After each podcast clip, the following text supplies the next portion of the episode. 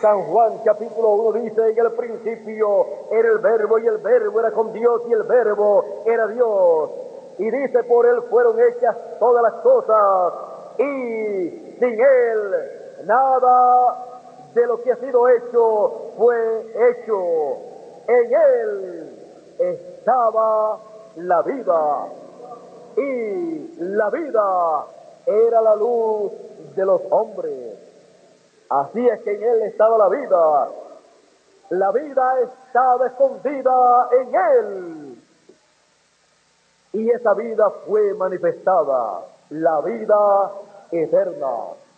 Así es que él podía decir que el que escuchaba su palabra tenía vida eterna.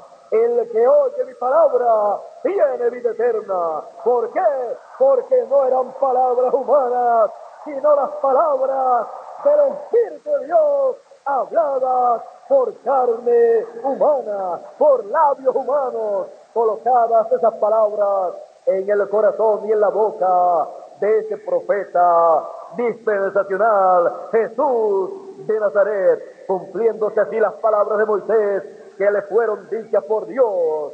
Profeta como tú de entre vuestros hermanos, yo levantaré y pondré mi palabra en su boca, y él hablará todo lo que yo le mandare, y cualquiera que no escuchare la palabra que él hablará en mi nombre, yo le pediré cuenta, yo le desarraigaré del pueblo. Por lo tanto, a él, a él oír, a ese profeta que viene con esa palabra de vida eterna en su boca para hablarla.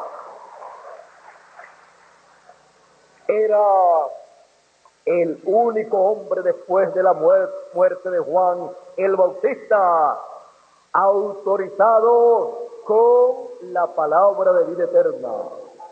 Y era al único hombre que Dios ordenaba que el pueblo hebreo escuchara en aquel tiempo. Luego encontramos allá en el monte de la transfiguración, en donde se transfiguró delante de Pedro, Jacobo y Juan, y su rostro brilló como el sol y sus vestiduras se hicieron resplandecientes como la luz. Aparecieron allí Moisés y Elías hablando con él y luego una nube los cubrió. Cuando Pedro dijo, es bueno que hagamos aquí tres pabellones, tres enramadas, una para Moisés, otra para Elías y otra para Jesús.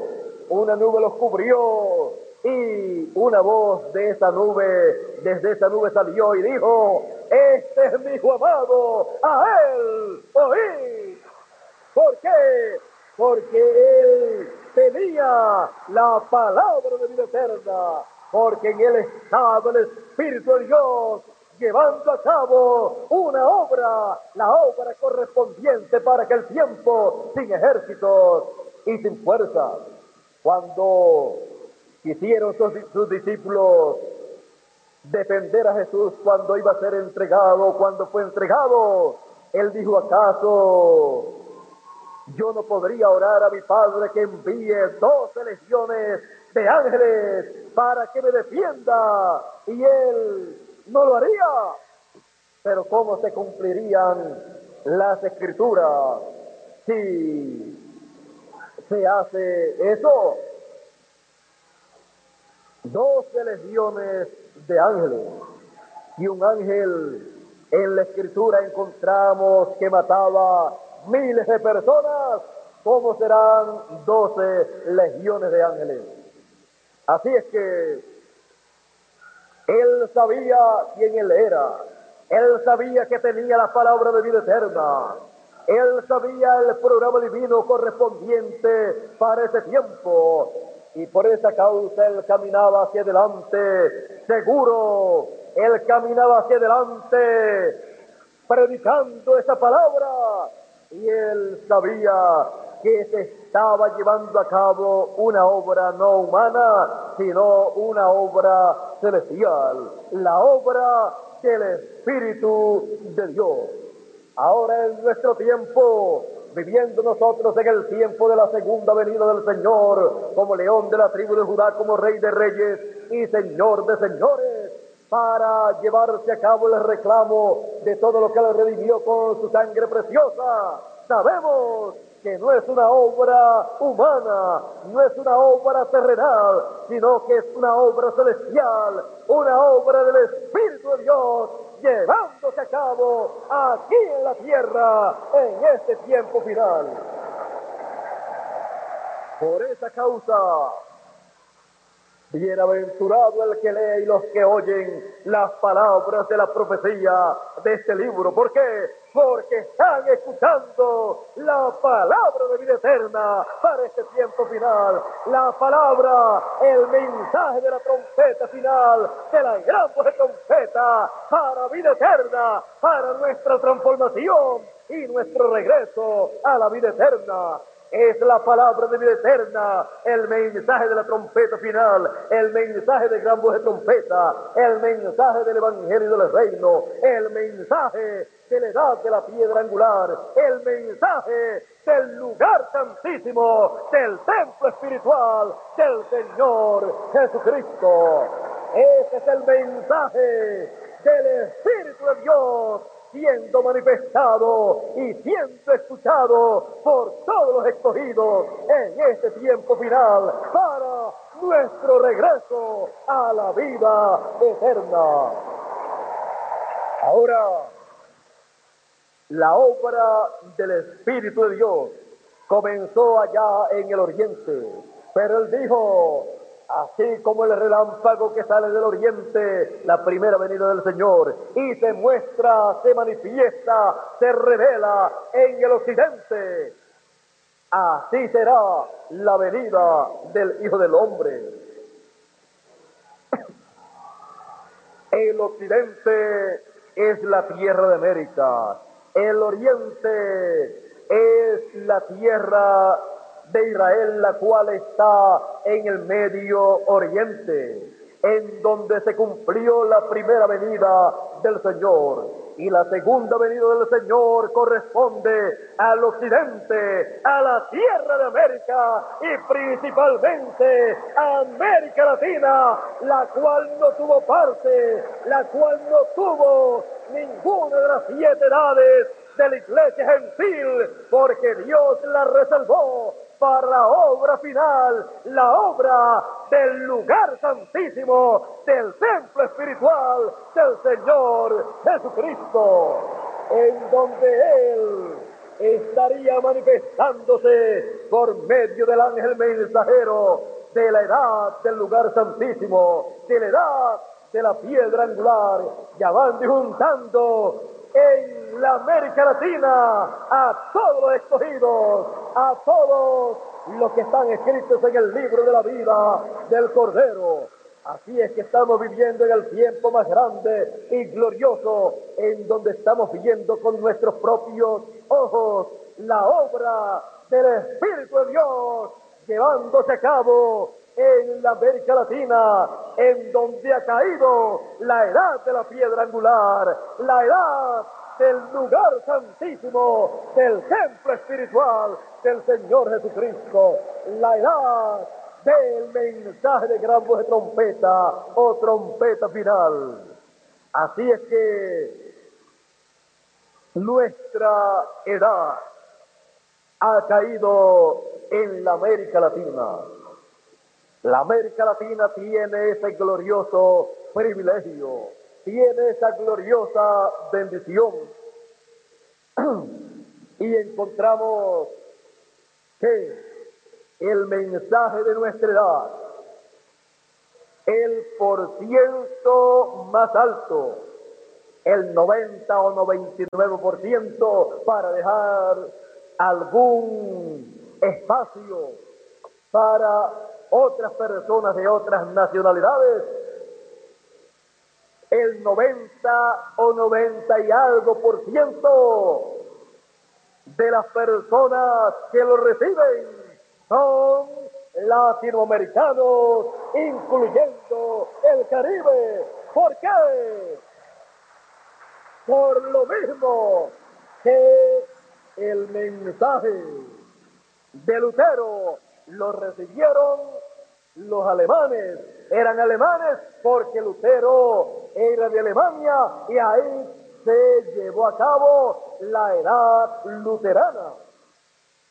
Así es que donde se lleva a cabo una edad o donde comienza una dispensación, ahí están las personas que van a formar parte de esa edad o que van a comenzar esa nueva dispensación. Así es que tenemos el privilegio más grande que nación alguna posea. Tenemos el privilegio más grande que continente alguno tenga. Tenemos el privilegio de tener la edad de la piedra angular, la edad del lugar santísimo, del templo espiritual del Señor, siendo manifestado ese lugar en la América Latina. Por esa causa, aun cuando en otras naciones fuera de la América Latina reciben el mensaje otras personas por ejemplo en Norteamérica y en otras naciones, encontramos que cuando se les pregunta de qué nacionalidad son, ellos dicen que son de alguno de los países de la América Latina, que son latinoamericanos.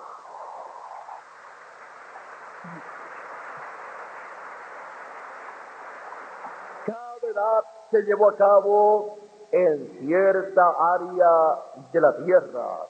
El Espíritu de Dios recorrió la tierra desde el oriente hasta el occidente y en el occidente es el lugar del lugar santísimo, del templo literal y del templo espiritual del Señor Jesucristo. En el templo literal el lugar santísimo estaba en el occidente y en el templo espiritual, en esa construcción de ese templo, le ha tocado también al occidente, a la América Latina, tener el privilegio de que esas piedras vivas que son tomadas, que han sido escogidas desde antes de la fundación del mundo para formar parte de ese templo espiritual y de la parte más importante del lugar santísimo, son piedras vivas latinoamericanas que son cada uno de nosotros los que vivimos en este tiempo en donde estamos experimentando la obra del Espíritu de Dios. La obra del Espíritu de Dios llevándose a cabo en este tiempo final. Hemos visto la obra del Espíritu de Dios a través de las siete edades de la iglesia gentil. Y hoy estamos viendo con nuestros propios ojos la obra del Espíritu de Dios en la América Latina, porque le ha tocado la bendición de ser el continente, el área en donde Dios había colocado esas piedras vivas, esos escogidos para formar esa parte de su templo espiritual. Lo que están viendo nuestros ojos entre los adultos, entre los jóvenes y entre los niños es nada menos que la obra del Espíritu de Dios siendo realizada para bendición de cada uno de los hijos de Dios. La obra del Espíritu de Dios no es la obra de un hombre, no es una obra terrenal, no es una obra intelectual, es la obra divina que Él prometió llevar a cabo, es la obra del Espíritu de Dios. No es con fuerza, no es con ejércitos, sino con el Espíritu de Dios manifestándose en la América Latina y llevando a cabo esa gloriosa obra en su templo espiritual. La obra del Espíritu de Dios. Y si yo les pregunto a cada uno de ustedes, ¿cuántos de ustedes vieron la obra del Espíritu de Dios en la primera edad? Usted me diría, yo no viví en aquel tiempo, yo la veo, pero a través de la historia. ¿Cuántos vieron la obra de la segunda edad del Espíritu de Dios en el segundo mensajero? Tampoco. Del tercer mensajero, la obra del Espíritu por medio del tercer mensajero en la tercera edad? Tampoco. De la cuarta edad, tampoco. De la quinta edad, tampoco. De la sexta edad, tampoco. De la séptima edad, muy poquito. Y si pregunto a ustedes, ¿cuántos de ustedes vieron al séptimo mensajero literalmente en persona? ¿Cuántos de ustedes lo vieron? Muy pocos de ustedes lo vieron, quizás uno, dos o tres. Yo lo vi personalmente, pero muy pocas personas de los que pertenecen a la edad de la piedra angular lo vieron. Pero eso no es ningún problema para nosotros, porque los que tenían que verlo eran los de la séptima edad y aunque estuvo con ellos, estaban ciegos espiritualmente y no lo pudieron ver como el Elías prometido para prepararle el camino al Señor, para preparar un pueblo bien apercibido. Así es que ellos perdieron esa bendición de tener, al tener a ese séptimo mensajero en Norteamérica, y perdieron el beneficio de la preparación para la segunda venida del Señor. Y muy pocos en Norteamérica pudieron verlo como el séptimo mensajero de la séptima edad y como Elías en su cuarta manifestación. Y los que lo vieron ya estaban fuera de la séptima edad. Así es que quedaron fuera de la séptima edad o etapa y al estar fuera, entonces no pertenecen a la séptima edad y tampoco a la octava edad, la edad de la piedra angular. Por eso el llamado es sube acá, no baja, sino sube, porque si baja, ¿a dónde va a llegar? A la séptima edad. Y si sigue bajando, a la sexta edad. Y si sigue bajando, a la quinta edad. Se va para el pasado y no vive el presente. Toda persona tiene que subir al presente, a la edad de la piedra angular si quiere recibir las bendiciones de Dios para este tiempo y si quiere ver al Espíritu de Dios llevando a cabo la obra correspondiente para este tiempo. Y ahora yo les pregunto a ustedes que no vieron al Espíritu Santo, al Espíritu de Dios, llevando a cabo su obra en las siete etapas edades de la iglesia gentil y que solamente por la historia es que conocemos esas siete etapas. Yo les pregunto a ustedes, ¿y cuántos de ustedes han visto la obra del Espíritu de Dios en este tiempo final, en la edad de la piedra angular, en la edad del lugar santísimo, siendo manifestada en la América Latina. Todos nosotros estamos viendo esa obra y recibiendo sus beneficios, los cuales son inagotables. Y en esos beneficios está nuestro recogimiento, el cual se ha estado llevando a cabo, y también está el formar parte del lugar santísimo de ese templo espiritual en donde hemos sido colocados como piedras vivas. Y el ver ese librito que fue abierto en el cielo y recibirlo por medio del mensaje de la edad de la piedra angular. Y estar esperando a ciencia cierta, esperando con fe genuina esperando nuestra transformación, porque tenemos esa fe de rapto, tenemos esa fe de transformación que los siete truenos apocalípticos están dándonos a nosotros en la edad de la piedra angular.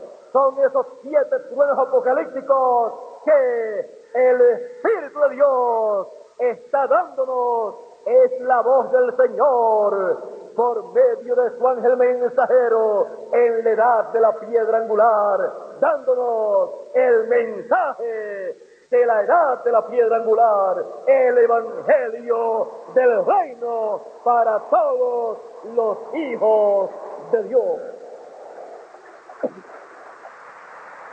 Todos los de las edades pasadas desearon ver lo que nuestros ojos están viendo y escuchar lo que nuestros oídos están escuchando. Pero nosotros hemos sido los bienaventurados Hemos sido los bienaventurados en escuchar lo que estamos escuchando y en ver lo que estamos viendo en la edad de la piedra angular, en la América Latina, en donde se está desarrollando la edad de la piedra angular, la edad del lugar santísimo, del templo espiritual del Señor Jesucristo. Una obra no con ejércitos ni con fuerzas, sino con el Espíritu de Dios, el Espíritu del Señor Jesucristo manifestado en este tiempo final. La obra del Espíritu de Dios.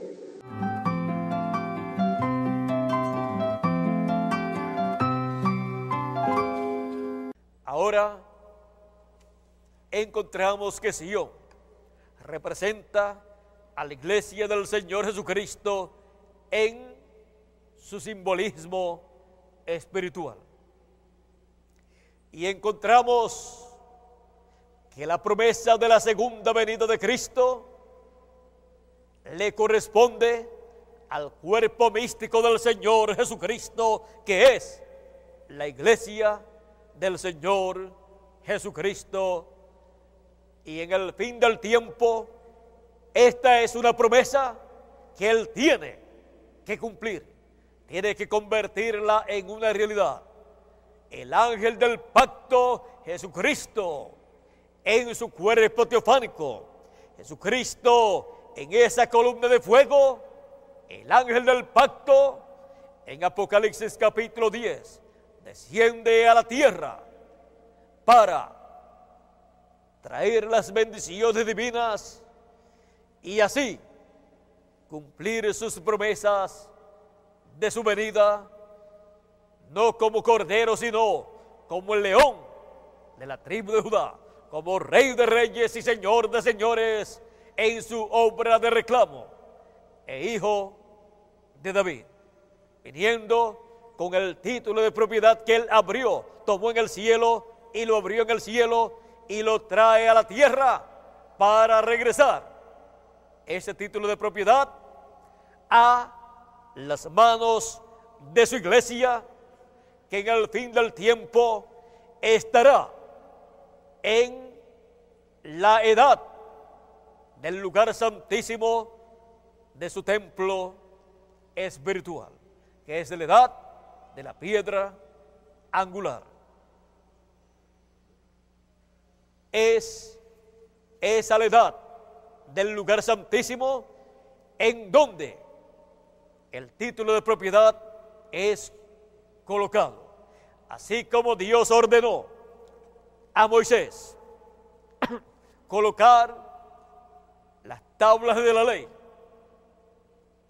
en el lugar santísimo del templo o tabernáculo que hizo Moisés. Colocarlo, ese, colocar esas tablas de la ley y la vara de Aarón y el maná en esa vasija de oro, colocarlo en el arca del pacto.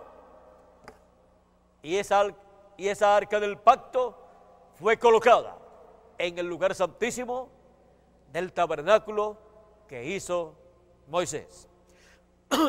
Ahora vean una cosa. Antes de estar, de existir,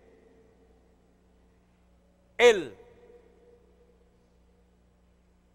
tabernáculo, encontramos que ya estaba, ya estaba eh, el arca del pacto.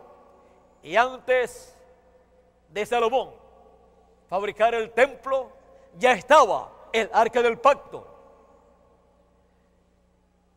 Y encontramos que el lugar santísimo es el lugar más importante del templo que hizo Moisés y del que hizo Salomón y del templo que ha estado haciendo el Señor Jesucristo, templo que es su cuerpo místico de creyentes, su iglesia.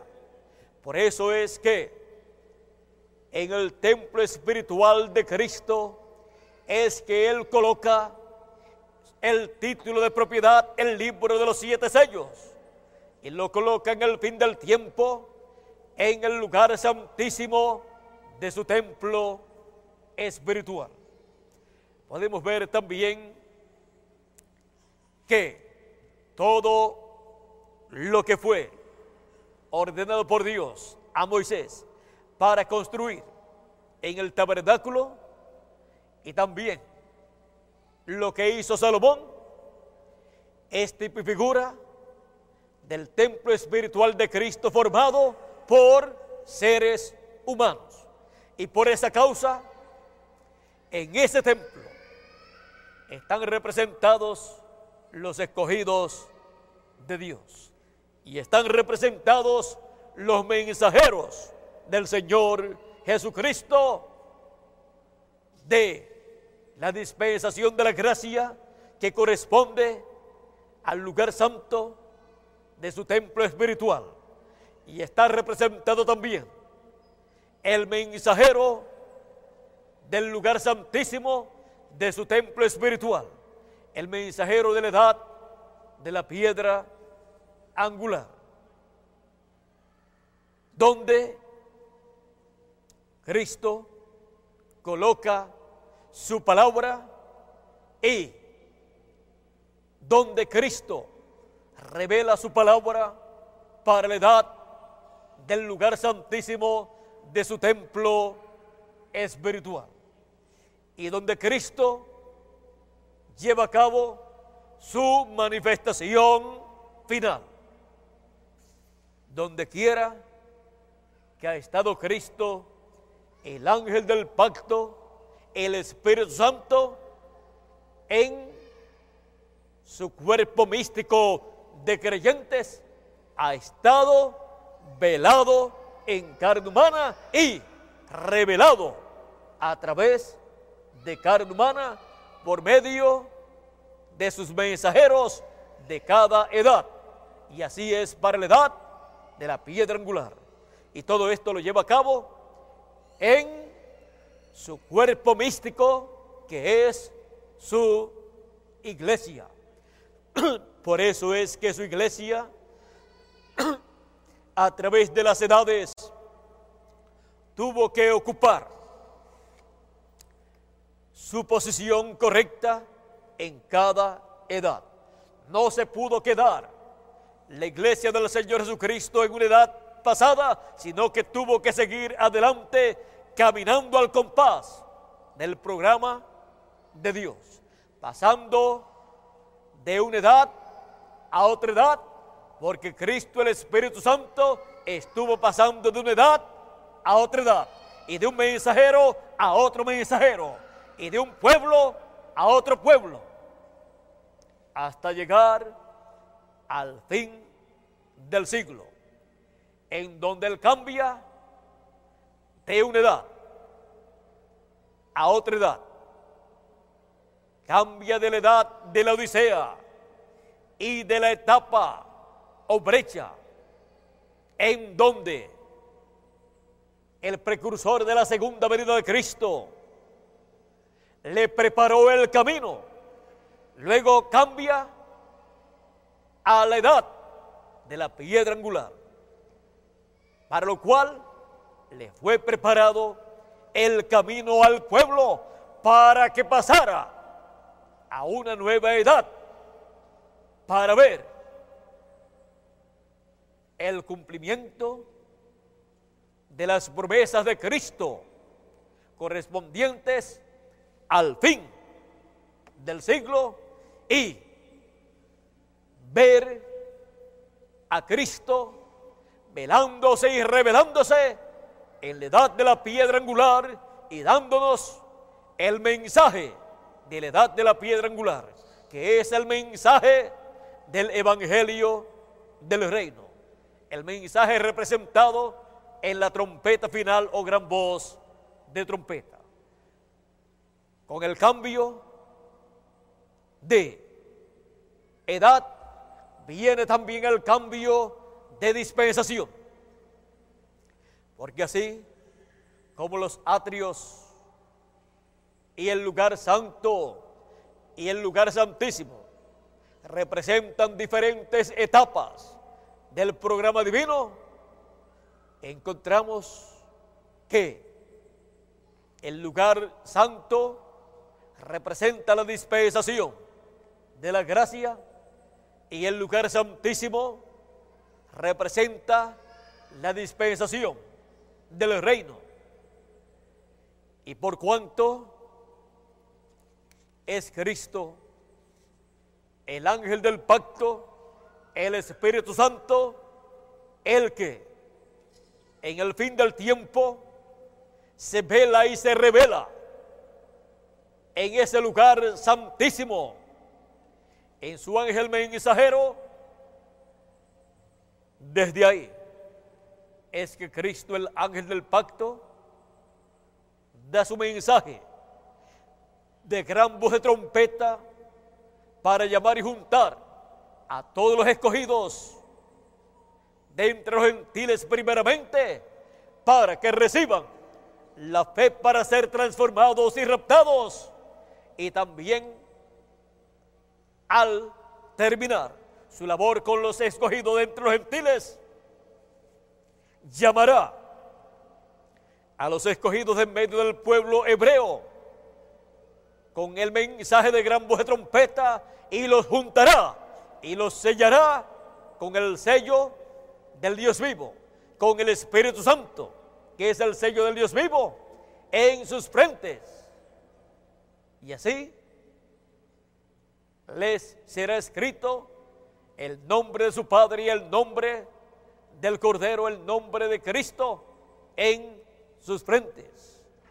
O sea, les será dada la revelación de Cristo, del ángel del pacto, y su nombre nuevo como león de la tribu de Judá, como rey de reyes y señor de señores en su venida. Y así, los escogidos, la iglesia del Señor Jesucristo, en el fin del tiempo, estará ocupando su posición correcta, la posición de la edad de la piedra angular. Estar fuera de esa posición del cuerpo místico de Cristo en el fin del tiempo es estar fuera de paso estar atrasado en un paso, en el paso más importante, en el paso de subir a la edad de la piedra angular, donde la promesa de Cristo de Apocalipsis capítulo 4, verso 1, es cumplida a los hijos de Dios que suben a la edad de la piedra angular. Jesús dijo en Apocalipsis capítulo 1, verso 4, con esa voz como de trompeta que hablaba con Juan, le dijo, sube acá y yo te mostraré las cosas que han de suceder después de estas. Él promete mostrar las cosas que han de suceder en una nueva edad y en una nueva dispensación. Luego de las cosas que ya sucedieron en las edades pasadas, en la dispensación de la gracia y siete edades de la iglesia gentil correspondientes al lugar santo de su templo espiritual.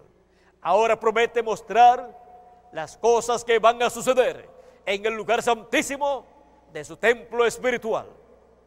Y desde ahí, Él le muestra a sus hijos las cosas que deben suceder y miren ustedes cómo Él cumple esta promesa en forma tan sencilla en el fin del tiempo a todos los hijos de Dios.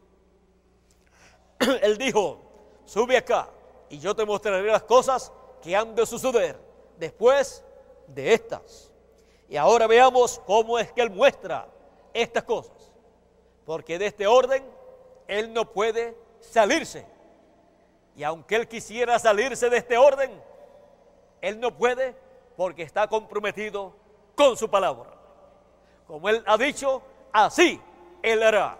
Jesús dijo, mis palabras, los cielos y la tierra pasarán, pero mis palabras no pasarán. Así es que aunque Él quisiera, pero Él nunca quiere. Pero aunque quisiera alguien que Él se salga de eso que Él ha prometido para que lo haga en otra forma, Él no lo puede hacer. Él no puede ser contrario a como Él prometió. Él tiene que hacerlo como Él lo prometió, porque son profecías que tienen que ser cumplidas. si Él lo hace de otra forma, ¿cómo entonces se cumplirán las escrituras? ¿Cómo entonces se cumplirán las escrituras correspondientes al fin del siglo? Ahora, la forma para el cumplir su promesa sube acá y yo te mostraré las cosas que han de suceder. Después de estas, la forma para cumplirla está en Apocalipsis 22 y verso 6, que dice, yo Jesús he enviado mi ángel para dar testimonio de estas cosas en las iglesias. Aquí está la forma para él cumplir su promesa en el fin del siglo a su iglesia, su cuerpo místico de creyentes. Por eso le dice a su iglesia, sube acá, sube a la edad de la piedra angular, sube más arriba, más arriba de las siete edades de la iglesia gentil. Y yo te mostraré, va a mostrar cosas que no fueron mostradas, que no fueron reveladas en las siete edades de la iglesia gentil, excepto en forma profética fue que fueron dadas o habladas, pero no fueron reveladas en cuanto al significado de esas profecías y su cumplimiento. Pero ahora Él promete mostrar, revelar, dar a conocer las cosas que deben suceder. Y para eso entonces envía su ángel mensajero dando testimonio de estas cosas. Apocalipsis capítulo 22, verso 16 y Apocalipsis capítulo 22, verso 6 dice, y me dijo, estas palabras son fieles y verdaderas. O sea que no hay mentira en estas palabras. Son fieles y verdaderas. Por lo tanto, Dios cumplirá fielmente lo que Él prometió. Y el Señor, el Dios de los espíritus de los profetas, ha enviado su ángel para mostrar a sus siervos las cosas que deben suceder pronto. ¿Cómo es que da a conocer a su iglesia, a su cuerpo místico de creyentes, las cosas que deben suceder pronto por medio de su ángel mensajero enviado para llevar a cabo Cristo por medio de él esta labor de revelar a su iglesia las cosas que deben suceder. Es el Espíritu Santo el consolador en el ángel del Señor Jesucristo. Por eso es el ángel de Apocalipsis capítulo 7 que viene, que sube de donde nace el sol y tiene el sello del Dios vivo. Tiene el Espíritu Santo, la columna de fuego, el ángel del pacto. Ese es el ángel que viene con el Espíritu Santo, que viene con el ángel del pacto. ¿Quién?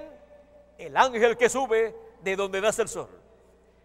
El ángel del Señor Jesucristo es el que viene en el fin del tiempo con el sello del Dios vivo, con el ángel del pacto, con el ángel de Jehová, con el Espíritu Santo, con Cristo en espíritu en el fin del tiempo. Para dar testimonio de estas cosas que deben suceder. Y todo eso Él lo realiza en su templo, su cuerpo místico de creyentes, que es su iglesia. Y para poder ver al ángel del pacto, a Jesucristo viniendo en esa columna de fuego en Espíritu Santo, con su ángel mensajero, para dar testimonio de estas cosas y darle a conocer a sus hijos las cosas que deben suceder se requiere subir a la edad de la piedra angular, que en el templo significa entrar al lugar santísimo del templo espiritual del Señor Jesucristo. Y ahí ocupar su lugar correspondiente para el fin del siglo. La iglesia del Señor Jesucristo en la posición del lugar santísimo del templo espiritual de Cristo, en el fin del tiempo estaría ocupando su posición correcta, porque las demás posiciones de las siete edades de la iglesia gentil ya las ocuparon los siete ángeles mensajeros con el grupo que Dios les dio a cada uno de ellos para cumplir la etapa correspondiente de cada edad. Ellos ocuparon su posición correcta, el mensajero con su grupo en cada edad. Y en la brecha entre la séptima edad y edad de la piedra angular, el séptimo ángel mensajero, luego de ser rechazado por la séptima edad de la iglesia gentil, ocupó la posición en la brecha entre la séptima edad y la edad de la piedra angular. Y los que con él estuvieron ahí estaban ocupando la posición correcta en donde estaba siendo preparado el camino del Señor para la edad de la piedra angular, para entrar al lugar santísimo del templo espiritual del Señor Jesucristo. Ahora, estar fuera de la edad de la piedra angular es estar fuera del lugar santísimo del templo espiritual del Señor Jesucristo. Es estar fuera de paso. Es estar fuera de tiempo. Es estar fuera de la perfecta voluntad de Dios. Es estar fuera del programa divino que corresponde al fin del tiempo cuando ya las edades han terminado y se ha cambiado de una edad a otra, de la edad de la Odisea a la edad de la piedra angular y de una dispensación a otra, de la dispensación de la gracia a la dispensación del reino. Las personas fuera de la edad de la piedra angular, aunque sean creyentes de todas las profecías que hablen del fin del tiempo, de todas las promesas dadas por Dios en el Antiguo y en el Nuevo Testamento, y por medio de los siete ángeles mensajeros, estar fuera de la edad de la piedra angular y de la dispensación del reino es estar fuera de paso. Aunque sean parte de la novia, las personas que estén fuera de la edad de la piedra angular y de la dispensación del reino están fuera de paso y tienen la responsabilidad de guardar el paso o edad que corresponde para este tiempo final. Se requiere que guarden el paso, que guarden la edad y dispensación que corresponde para el fin del tiempo, para el cuerpo místico del Señor Jesucristo. Se requiere que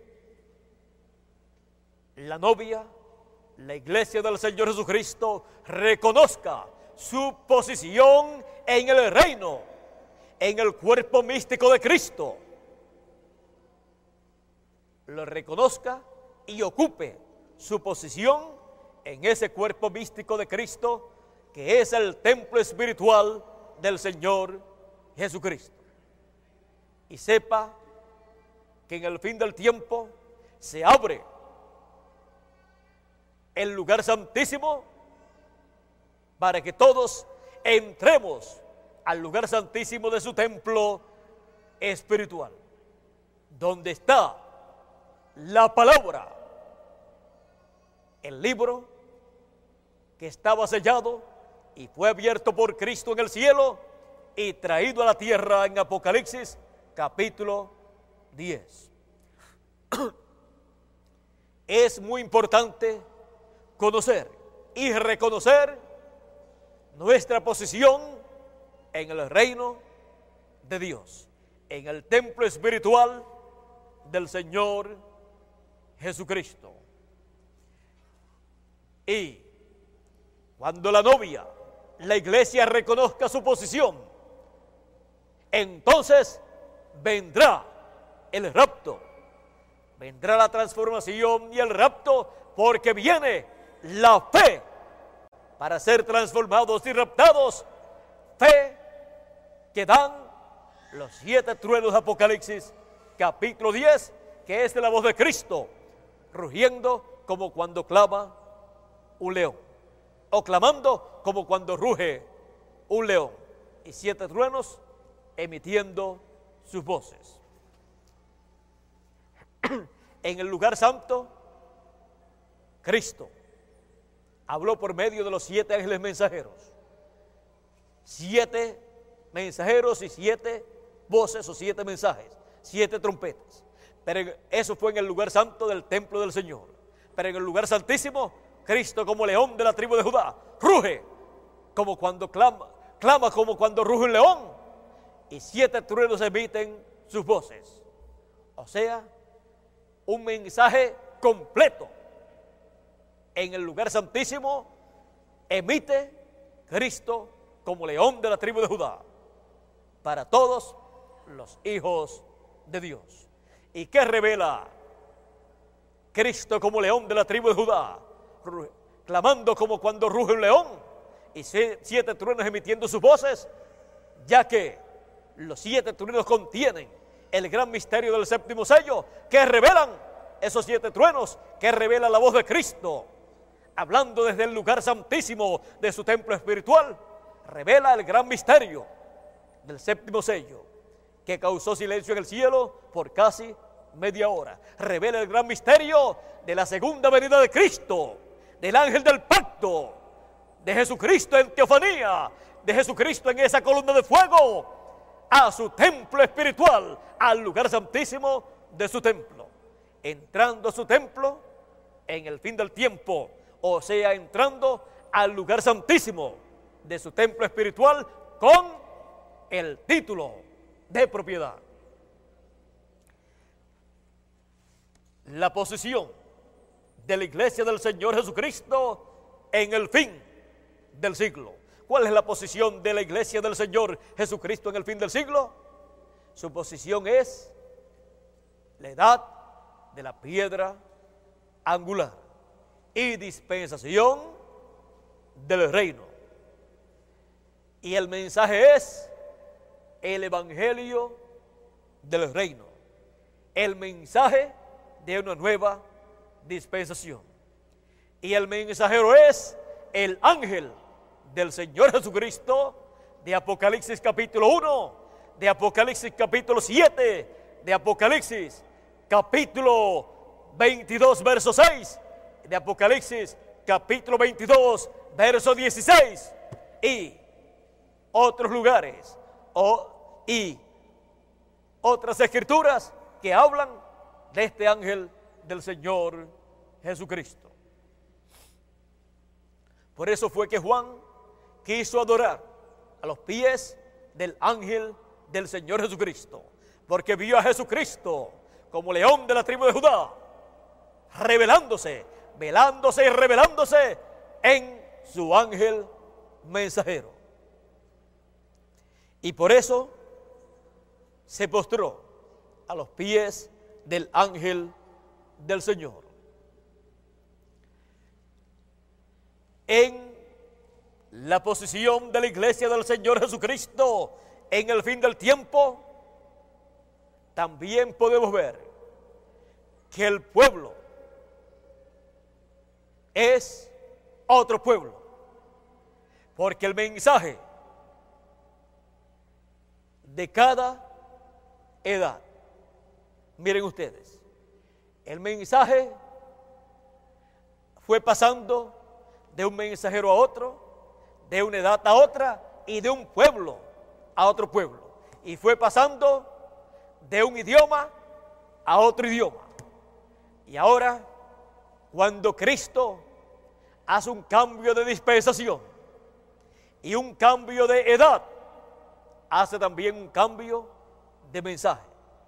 Un mensaje de una nueva edad y un mensaje de una nueva dispensación. Y hace un cambio también de mensajero. Y hace un cambio también de pueblo para formar parte del cuerpo místico del Señor Jesucristo.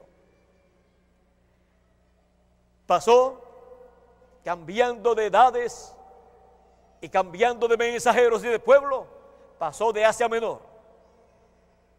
Pasó a Asia Menor. En la primera edad, en San Pablo. Luego pasó a la segunda edad, a Europa, en el segundo ángel mensajero. Y usando un nuevo idioma. Luego pasó a otro pueblo de Europa, con un nuevo mensajero y a una nueva edad y a un nuevo pueblo, o sea, a una nueva nación y a un nuevo idioma. Pasó el mensaje, o sea, se predicó en el idioma que hablaba el mensajero. Y los escogidos, el 90%, 99%, digamos el 90%, hablaban el mismo idioma del mensajero. Así fue en cada edad. Y así pasó el mensaje del Evangelio de la Gracia de edad en edad y de idioma en idioma.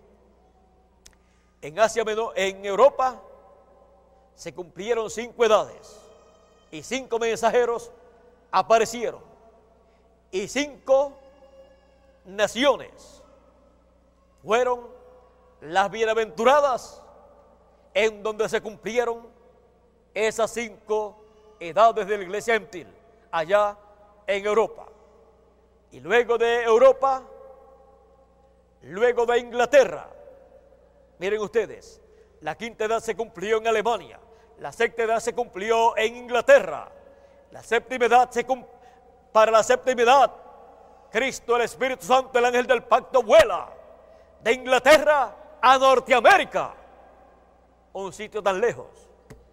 Y ahí envía su ángel mensajero, William Marion Branham, en Norteamérica con el mensaje para la séptima edad de la iglesia gentil.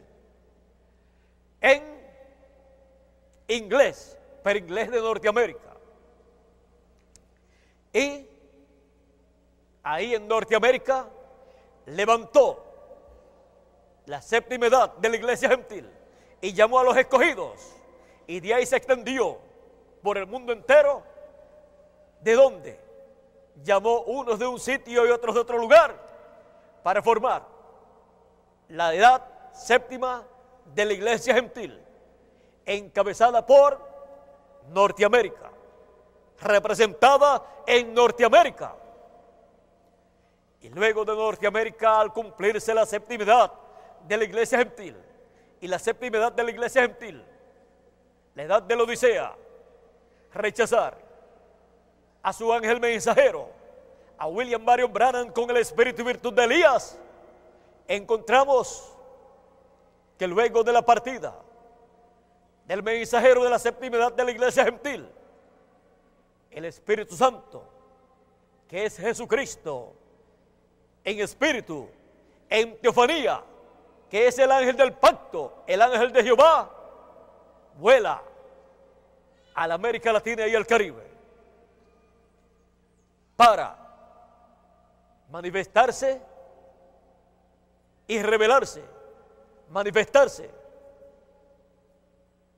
en un nuevo idioma y con un nuevo pueblo de entre los gentiles y traer el mensaje final, el mensaje del Evangelio del Reino, un mensaje dispensacional con el cual Él llamaría y juntaría a sus escogidos con gran voz de trompeta.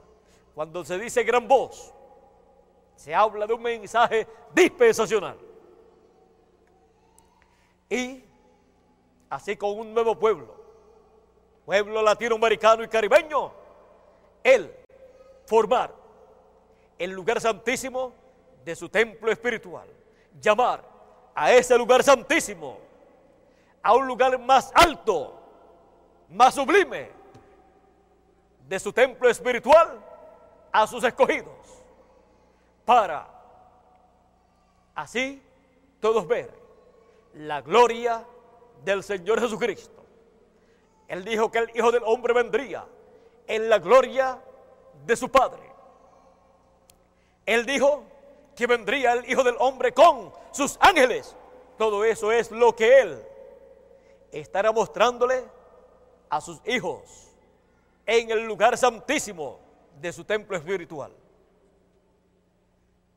Allí están los dos querubines de oro, está el maná escondido, están las tablas de la ley, está la vara de Aarón que reverdeció y está la columna de fuego, la chequina, la luz divina que alumbra a todo hombre, la cual se hizo carne y habitó entre los seres humanos y lo conocimos por el nombre de Jesús de Nazaret.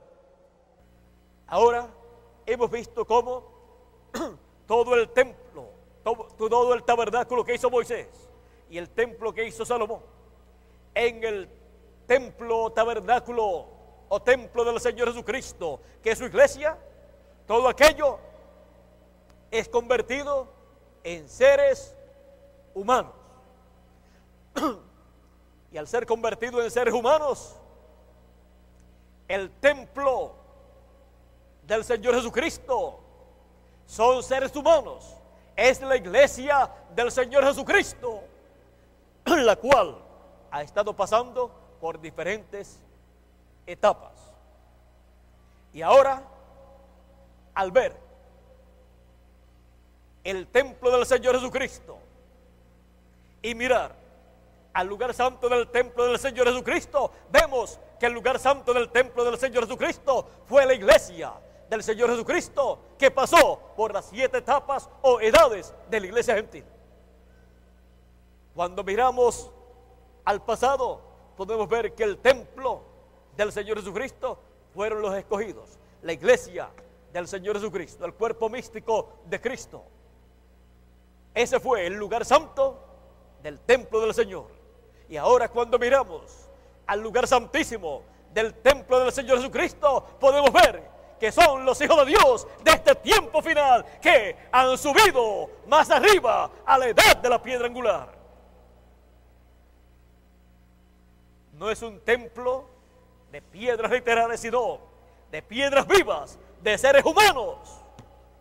Y todo lo que está en el lugar santísimo se convierte en seres humanos. O sea, se vela en carne humana.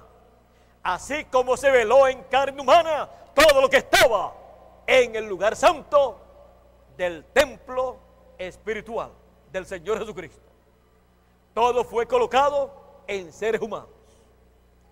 Y así también todo lo, todo lo del lugar santísimo es colocado en seres humanos que reconocen su posición en el fin del siglo que reconoce su posición como cuerpo místico del Señor Jesucristo en el fin del siglo. Es en su cuerpo místico, en su templo espiritual, en el lugar santísimo de su templo espiritual que es la edad de la piedra angular, donde Él estaría cumpliendo todas las promesas que Él ha hecho a su iglesia para el fin del siglo.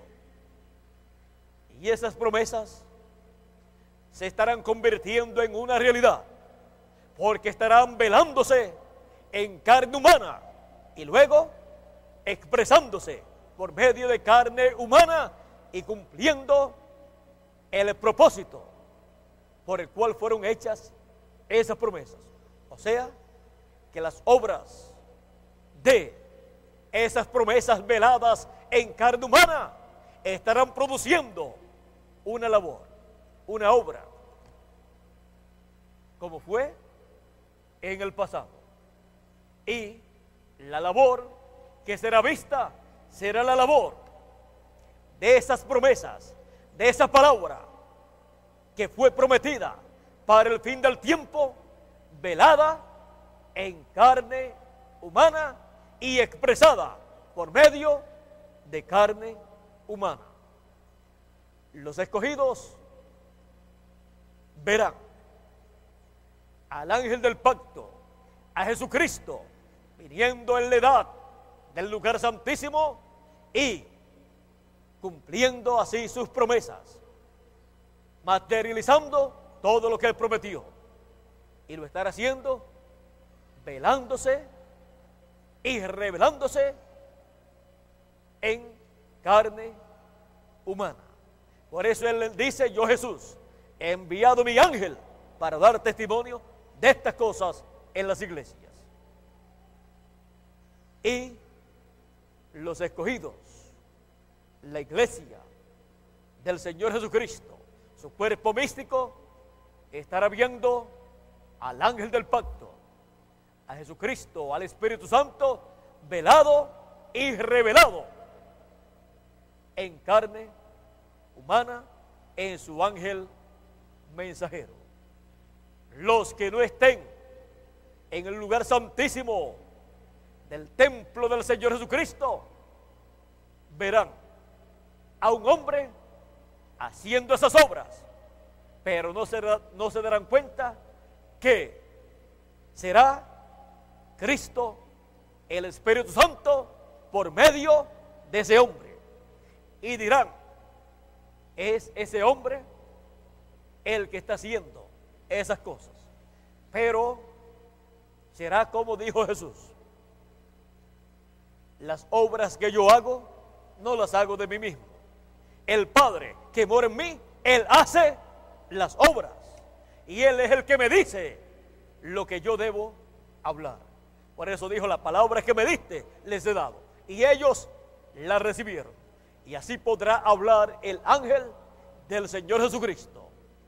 Podrá decir, no soy yo el que hago estas obras, sino el ángel del pacto, el Espíritu Santo, el Señor Jesucristo, en esa columna de fuego, es el que hace esas obras. Y no hablo nada de mí mismo, sino lo que yo oigo al Señor Jesucristo, al ángel del pacto, hablar. Eso es lo que yo les hablo a ustedes. Podré decir, el ángel del Señor Jesucristo.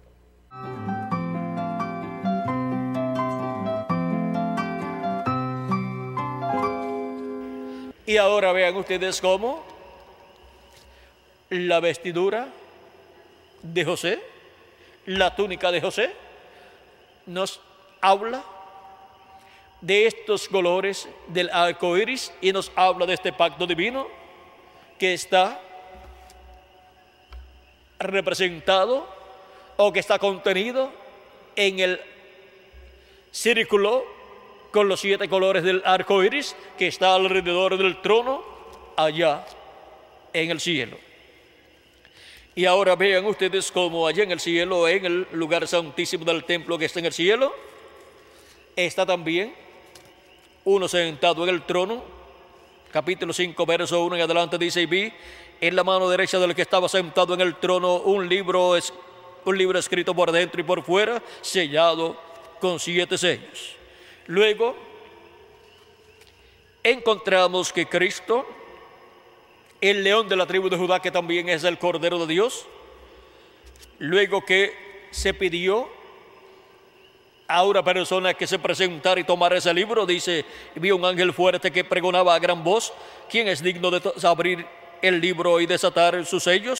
O sea, se pidió que una persona se presentara y tomara ese libro y abriera los sellos. Dice, y ninguno ni en el cielo, ni en la tierra, ni debajo de la tierra podía abrir el libro, ni aún mirarlo. Y lloraba yo mucho porque no se había hallado a ninguno digno de abrir el libro, ni de leerlo, ni de mirarlo. Y uno de los ancianos me dijo, no llores. He aquí que el león de la tribu de Judá, la raíz de David, ha vencido para abrir el libro y desatar sus sellos. Y miré y vi en medio de los y vi en medio de los y miré y vi en medio del trono y de los cuatro seres vivientes y en medio de los ancianos estaba en pie un cordero como inmolado que tenía siete cuernos y siete ojos, los cuales son los siete espíritus de Dios enviados por toda la tierra. Y vino y tomó el libro de la mano derecha del que estaba sentado en el trono. Y ahora vean ustedes cómo Cristo toma el librito o libro de los siete sellos que está en la diestra de Dios, el cual es el título de propiedad, el libro de la vida del Cordero, y está sellado y cerrado en la diestra del que está sentado en el trono, y alrededor del trono está el arco iris, pero en no medio círculo, sino el círculo completo. Y vean ustedes cómo, donde está el título de propiedad del libro de los siete sellos. Allí también está el arco iris alrededor del trono. De edad en edad se ha estado cumpliendo diferentes versiones del libro de la vida del cordero, del cordero del libro de la vida, del cordero, o sea, del libro de los siete sellos. Y para el día postrero encontramos que la parte que corresponde al quinto sello, sexto sello y séptimo sello estará siendo cumplida. El séptimo sello es la segunda venida de Cristo y bajo el séptimo sello también están los escogidos de Dios, los escogidos que estarán viviendo bajo el tiempo de la segunda venida de Cristo para ver ese diamante Cristo en su segunda venida, reflejando los siete colores del arco iris que está alrededor del trono. Y ahora vean ustedes cómo con la manifestación de Cristo en el Espíritu Santo a través de cada mensajero en cada edad, se reflejó en cada edad un color del arco iris, pero no el círculo completo, sino medio círculo que es un arco, por eso es un arco iris con un color para cada edad. Y por eso es que durante las siete etapas o edades de la iglesia gentil no pudieron ser transformados porque tenían solamente un color del arco iris. Cada edad tuvo un color del arco iris y por eso no tenían todo, todos los siete colores del pacto divino. Pero para el tiempo final habrá una edad y es la edad de la piedra angular, donde estarán los siete colores del arco iris manifestados en la venida de Jesucristo en el Espíritu Santo a su iglesia en la edad de la piedra angular y dispensación del reino. Y esa es la edad que tendrá las personas que han de ser transformadas y raptadas en el día postrero, porque estarán bajo el pacto del arco iris que está alrededor del trono allá en el cielo y estarán siendo reflejados, siendo manifestados los siete colores del arco iris en la edad de la piedra angular, así como estuvo manifestado cada color del arco iris en cada una de las edades de la iglesia gentil, de las siete edades, de las siete edades de la iglesia gentil.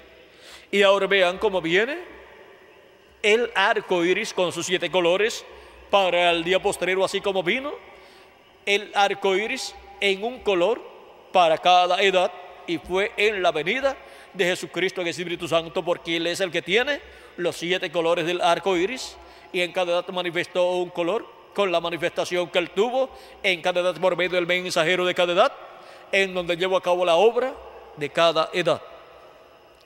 Dice, vean ustedes, dice, vi descender del cielo a otro ángel fuerte, envuelto en una nube con el arco iris sobre su cabeza. Ahora vean cómo este ángel fuerte viene con el arco iris, viene con el arco iris sobre su cabeza, o sea, viene con el círculo completo del arco iris, y su rostro era como el sol y sus pies como columnas de fuego. Tenía en su mano un librito abierto y puso su pie derecho sobre el mar y el izquierdo sobre la tierra y clamó a gran voz como, como ruge un león. Y cuando hubo clamado, siete truenos emitieron sus voces. Ahora podemos ver aquí el ángel fuerte Jesucristo viniendo con los siete colores del arco iris y con el librito abierto en su mano. Él viene a su iglesia en el día postrero para traer el título de propiedad del libro de la vida del Cordero, el libro de los siete sellos abierto y colocarlo en su iglesia y manifestar sus siete colores del arco iris en forma consecutiva. Por eso es que en la edad de la piedra angular, la voz de Cristo habla en forma consecutiva con estos siete truenos. Es la voz de Cristo como el león de la tribu de Judá, por eso clama como cuando ruge un león. Y cuando hubo clamado, siete truenos emitieron sus voces. Es la voz de Cristo hablándonos en el día postrero y dándonos a conocer todas estas cosas que deben suceder pronto. Es la voz de Cristo, esta gran voz de trompeta, trompeta final, que es la misma gran voz que habla aquí en Apocalipsis capítulo que habla aquí en Apocalipsis capítulo 10, cuando habla, dice que ruge o clama como cuando ruge un león y siete truenos emiten sus voces. Aquí tenemos la voz de Cristo como león, hablando en el día posterior la edad de la piedra angular y dispensación del reino, así como tuvimos la voz de Cristo en cada edad, como cordero hablando en cada edad, en donde hubo la manifestación de cada uno de los colores del arco iris, un color en cada edad. Ahora aquí, Cristo viene, desciende con los siete colores del arco iris y desciende también con el librito abierto en su mano y viene a su iglesia en la edad de la piedra angular y dispensación del reino para manifestarse y manifestar los siete colores del arco iris, manifestarlos donde en su iglesia, en la edad de la piedra angular, y por eso es que ustedes toman una piedra angular de cristal o un diamante y le aplican luz, un diamante que esté cortado, le aplican un foco de luz y produce los siete colores del arco iris. Ahí tenemos esos colores del prisma manifestados y eso es lo que Cristo hace en la edad de la piedra angular. y por eso las cosas que no pudieron ser conocidas, que no fueron conocidas en las siete etapas o edades de la iglesia gentil, los misterios correspondientes al día postrero, serán revelados en la edad de la piedra angular, porque las siete edades con solamente un color en cada edad, no pudieron conocer ni la mitad de todo el programa de Dios, de ese programa eterno de Dios y de ese programa que Él estaría manifestando en la edad de la piedra angular para el llamado de los escogidos de Dios y transformación de los escogidos de Dios en la edad de la piedra angular y dispensación del rey. Ahora podemos ver el misterio de la túnica de José. Vean cómo esta túnica de José tiene un significado mayor del que uno a simple vista puede ver. Porque José representa a quién? A Cristo en su primera venida y en su segunda venida. Y esa túnica de José, vean ustedes cómo nos muestra los siete colores del arco iris, nos muestra los colores del arco iris y mostrando los colores del arco iris nos muestra el pacto de Dios, el cual Cristo es el que trae para los hijos e hijas de Dios, para vida eterna de todos los hijos e hijas de Dios, para toda la descendencia de Abraham, tanto para la descendencia de Abraham según la carne como para la descendencia de Abraham según la fe, la descendencia de Abraham terrenal, el pueblo hebreo y la descendencia de Abraham celestial, que es la iglesia del Señor Jesucristo para el día postrero. Vean ustedes cómo Él le confirmará el pacto al pueblo hebreo en la segunda parte de la semana número 70, o sea, los tres años y medio restantes de la semana número 70, porque ya los primeros tres años y medio de la semana número 70 fueron cumplidos en la primera venida de Cristo todo lo que está prometido para la venida de Cristo, encontramos que, así como la venida de Cristo tiene dos partes, su primera venida y su segunda venida, las cosas prometidas para la venida de Cristo, las que no fueron cumplidas en su primera venida, serán cumplidas en su segunda venida. Y ahora, vean ustedes cómo lo que se representó, lo que se tipificó en José, en cuanto a la venida del Mesías, en cuanto a la venida de Cristo, para su primera venida y para su segunda venida. En su primera venida lo odiaron y lo vendieron por 30 piezas de plata y fue crucificado. Todo eso fue representado en José. Y luego encontramos que fue José colocado segundo en el trono del faraón y Jesucristo cuando ascendió al cielo victorioso fue colocado en el trono de Dios, se sentó a la diestra de Dios y todo poder le fue dado en el cielo y en la tierra. Y recibió un nombre nuevo cuando ascendió al cielo victorioso y se sentó en el trono de Dios. Así como José, cuando ascendió al trono del faraón o ascendió allá en el reino del faraón y vino a ser el segundo en el reino del faraón, recibió un nombre nuevo, Sabnat Panea, y le fue colocado el sello del rey, del faraón. Siempre en el sello encontramos el nombre y encontramos que Cristo, al ser colocado en el trono de Dios, a la diestra de Dios en el cielo, encontramos que recibió un nombre nuevo y siendo representado de José recibiendo un nombre nuevo, encontramos que para la segunda venida de Cristo, así como José se reveló a sus hermanos como un gentil, aparecía para ellos, les habló en un idioma gentil y todas estas cosas.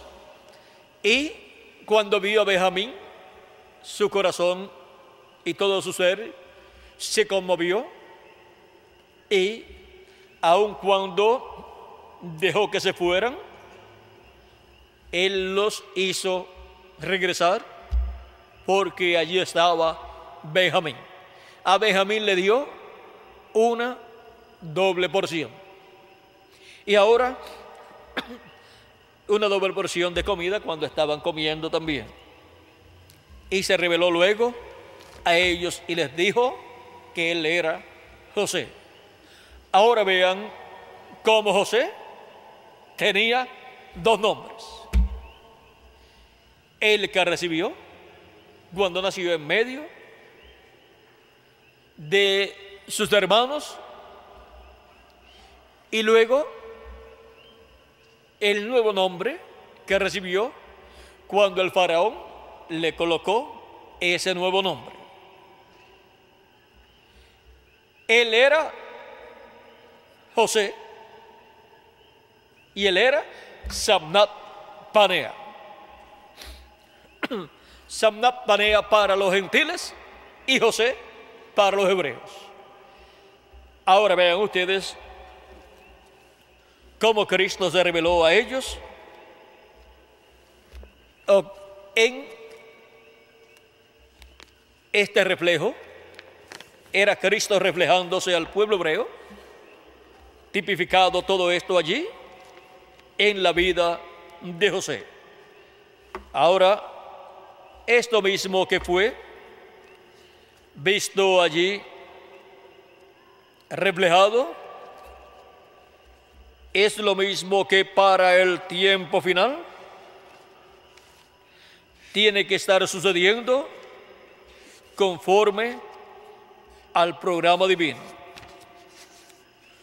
No puede suceder otra cosa sino lo que ya fue reflejado en el pasado. Y esto es lo que está prometido para el pueblo hebreo para este tiempo final en el cual nosotros estamos viviendo. Esto es lo que el pueblo hebreo está esperando que suceda y esto es lo que Dios estará cumpliendo para el pueblo hebreo en este tiempo final. Será esta manifestación de Cristo cuando nos habla el precursor de la segunda venida de Cristo acerca de los 144 mil hebreos, Él nos dice que el caso de José está a punto de ser cumplido. Dice, dice ahora, ¿por qué rechazaron los judíos? Vamos a ver aquí. Aquí dice cómo le dirá José, Jesús a ellos. Jesús viene y se presenta a los 144 mil. Ahora dice, asimismo Jesús les hablará palabras de paz y amor. ¿Por qué rechazaron los judíos a Jesús? Dios estaba en todo eso. Fue la única manera para él poder sacar a la novia gentil. Él murió en la cruz para preservar la vida de la novia gentil. Ahora, estos 144 mil no forman parte de la novia. En Apocalipsis capítulo 14, verso 4, son llamados vírgenes y siguen al Cordero donde quiera que fuere. El hecho de que no se hayan contaminado con mujeres prueba que son eunucos. Mateo 19, 12, los eunucos eran los que guardaban las cámaras de los desposados. Eran siervos. Note que ellos no se sientan en el trono, pero están delante del trono. No, ellos no forman parte de la novia, pero estarán en el glorioso reino milenial. Entonces vemos que cuando este remanente de Israel haya sido reunido en amor al Señor y el enemigo haya sido destruido, Dios preparará su monte santo, su nuevo huerto del Edén para la novia y los siervos de él y ella para la luna de miel de mil años sobre la tierra. Como Adán y Eva que estuvieron en el huerto y no terminaron los mil años, ahora Jesús, nuestro último Adán, y su Eva, la iglesia verdadera, cumplirán todo el plan de Dios. O como se repite la Biblia, la escena de José y sus hermanos está a punto de cumplirse porque Jesús viene pronto. Y al terminar el tipo de José, hay una cosa más que quiero traer a su atención acerca de este tiempo del fin. ¿Recuerdan cuando José habló a sus hermanos y Benjamín no estaba con ellos? Él les habló por medio de un intérprete, aunque sabía el hebreo perfectamente bien. Él habló a sus hermanos en otro idioma.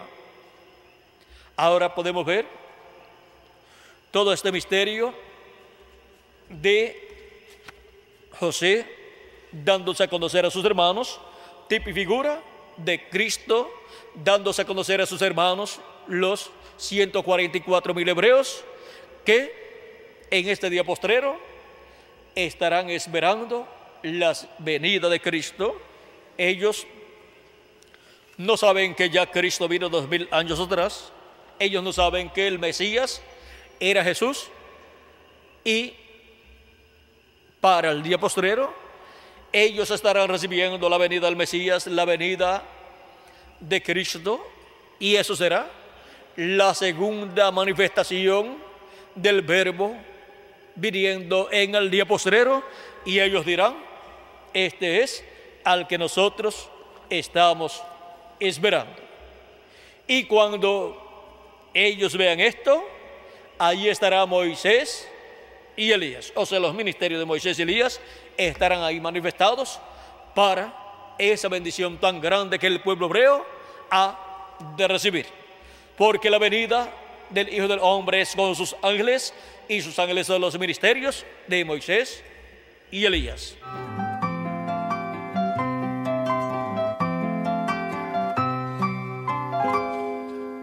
Cuando regresará el Evangelio a los judíos, cuando se complete el número de los escogidos de Dios, del cuerpo místico del Señor Jesucristo, los cuales tienen sus nombres escritos en el cielo, en el libro de la vida del Cordero. Y el número de los escogidos de Dios se completará en qué etapa o edad de la iglesia de Jesucristo, en la edad de la piedra angular. Y estarán pasando a la edad de la piedra angular, que es el lugar santísimo del templo espiritual de Cristo, estarán pasando por la puerta del lugar santísimo, donde está el velo. Y a través del velo pasarán al lugar santísimo. Pasarán a través de la segunda venida de Cristo al lugar santísimo del templo espiritual de Cristo. Y al entrar a ese lugar, ¿qué estará sucediendo? Al entrar a ese lugar estarán entrando al lugar que tiene la promesa para los que entran ahí de una transformación de sus cuerpos para los que estamos vivos en este tiempo final. Ahora si alguno se va antes, no hay ningún problema. Regresará en un cuerpo nuevo. Pero la mayoría de los escogidos del día postrero estarán entrando y que estarán entrando al lugar santísimo del templo espiritual de Cristo a través del velo de la segunda venida de Cristo, porque no hay otra forma para entrar al lugar santísimo de la edad de la piedra angular. Esas personas estarán ante la presencia de Dios, ante la presencia de Cristo, el cual estará sobre el arca del pacto, sobre el propiciatorio, en medio de los dos querubines de oro que representan los ministerios de Moisés y Elías.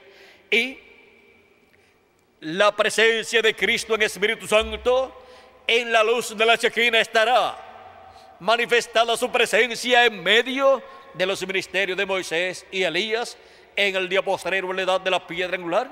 Y ahí estaremos viendo la gloria de Cristo, la gloria de Dios manifestada en el lugar santísimo.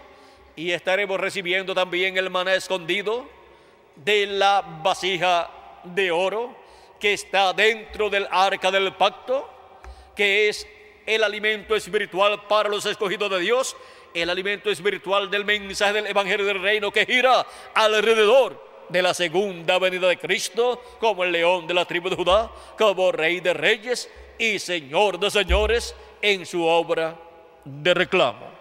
Y comiendo de ese maná escondido, de ese alimento espiritual, estaremos siendo preparados para ser transformados y raptados en este día posterior. Y cuando hayamos comido todo el alimento espiritual correspondiente a la edad de la piedra angular, ya no moriremos. Mientras no hayamos comido todo el mensaje, todo el alimento espiritual correspondiente al tiempo final, a la edad de la piedra angular, pues alguno se puede ir adelante, pero regresará a nuestra edad. Pero a medida que Dios va dándonos su alimento espiritual, lo vamos comiendo y eso es comerse el título de propiedad. Vean cómo Cristo en Apocalipsis capítulo 10 desciende del cielo envuelto en una nube y con el arco iris alrededor de su cabeza, sus ojos como llama de fuego, sus pies como columnas de fuego o como bronce bruñido, y colocó un pie sobre la tierra y el otro sobre el mar, y en su mano tiene un librito abierto y clava como cuando ruge un león, y cuando aclamado, siete truenos emiten sus voces. Ahora vean cómo Cristo viene con el librito abierto en su mano, viene para su iglesia, para su templo espiritual, para traer a su templo espiritual, a su iglesia, ese librito abierto y colocarlo ahí en el lugar santísimo de su templo espiritual, así como Moisés colocó dentro del arca del pacto que estaba en el lugar santísimo, ahí Moisés colocó las tablas de la ley. Ahí Dios le ordenó a Moisés que colocara la palabra que Dios le había dado al profeta Moisés. Y ahora vean cómo Cristo trae ese librito abierto en su mano para colocarlo dentro de su templo, en el lugar santísimo de su templo espiritual. Y por esa causa es que Él le entrega ese librito a Juan el apóstol en tipo y figura de lo que hará en el día posterior, para que se lo coma y vean cómo coloca ese librito dentro de un hombre, el cual representa a la iglesia del Señor Jesucristo y a los mensajeros del Señor Jesucristo. El Juan representa a la iglesia de Jesucristo desde el comienzo hasta su final. Representa a la iglesia del Señor Jesucristo pasando por el lugar santo y luego pasando por el lugar santísimo.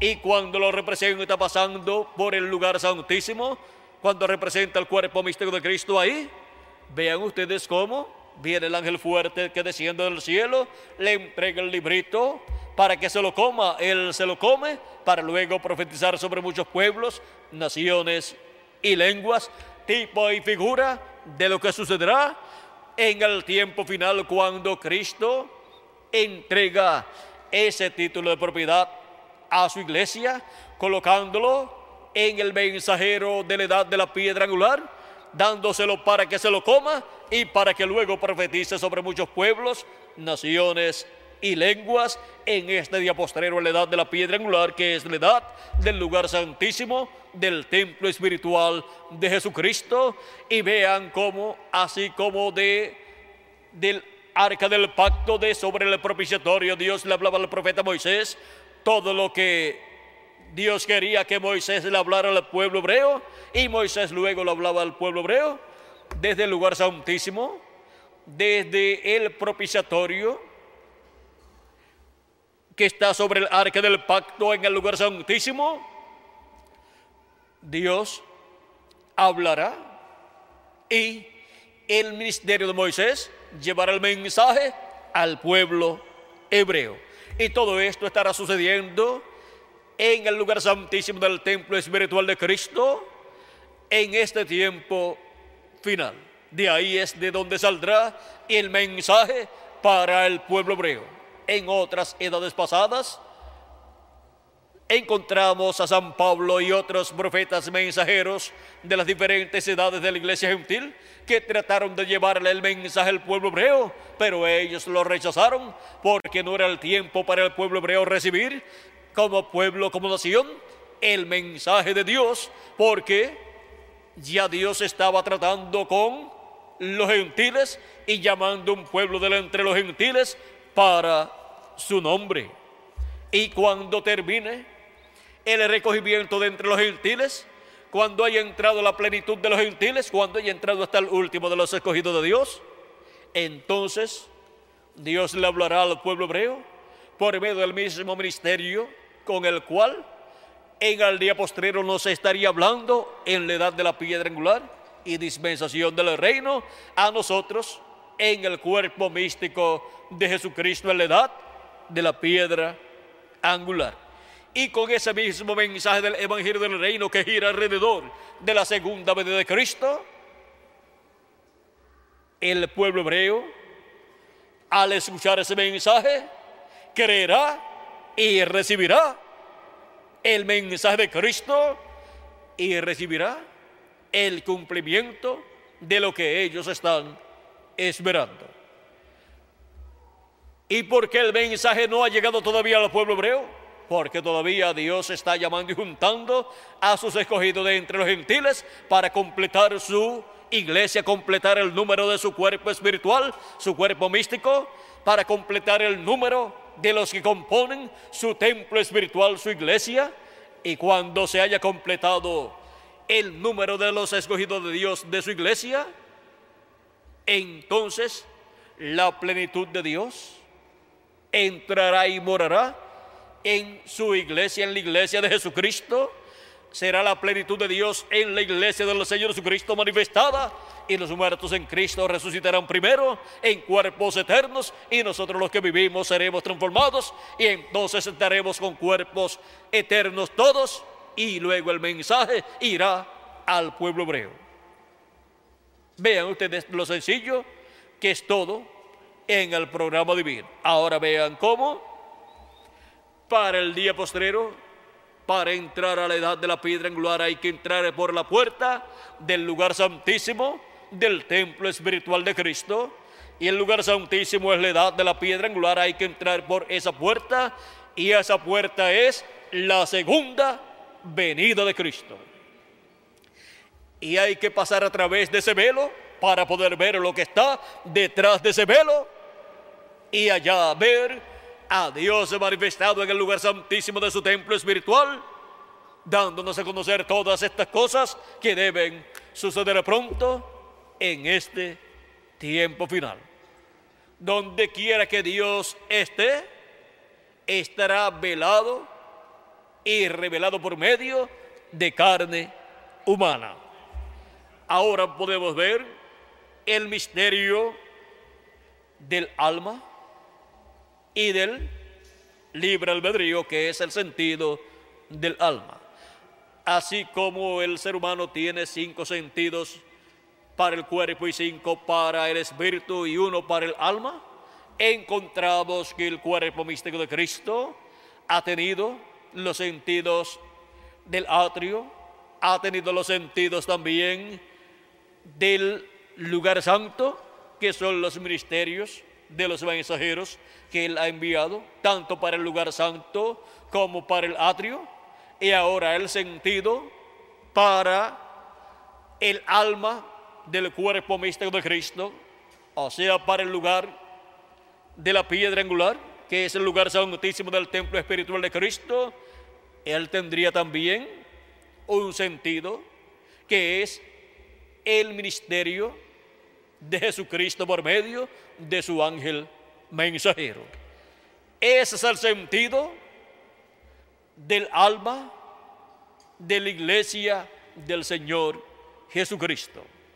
Por medio de ese sentido es que o se recibe o se rechaza algo para el alma, que es la edad de la piedra angular del cuerpo místico de Jesucristo. Y nada puede entrar ahí, excepto aquello que sea aceptado por el sentido del alma del cuerpo místico de Jesucristo. Y cualquier persona que trate de colocar dentro del alma de la iglesia de Jesucristo, dentro del lugar santísimo del templo espiritual de Cristo, cualquiera que trate de colocar algo que no es lo que va ahí, no podrá pasar a través de ese ministerio que estará ahí. No podrá pasar a través de ese velo, ni de esa puerta, por lo tanto, cualquier persona que trate de colocar algo dentro del cuerpo místico de Cristo en la edad de la piedra angular y tratar de colocar, colocar algo de él mismo, una interpretación propia, estar haciendo como hicieron aquellos hijos de Aarón, que entraron al lugar santo, santísimo, con un fuego extraño y Dios los consumió allí, porque ofrecieron fuego extraño delante de Dios. Por eso, nadie puede entrar al lugar santísimo para colocar su propia interpretación, porque toda revelación divina tiene que venir por medio del instrumento que Dios tiene para cada edad y para cada dispensación, para ser colocado en el cuerpo místico de Jesucristo. No se puede violar ese orden.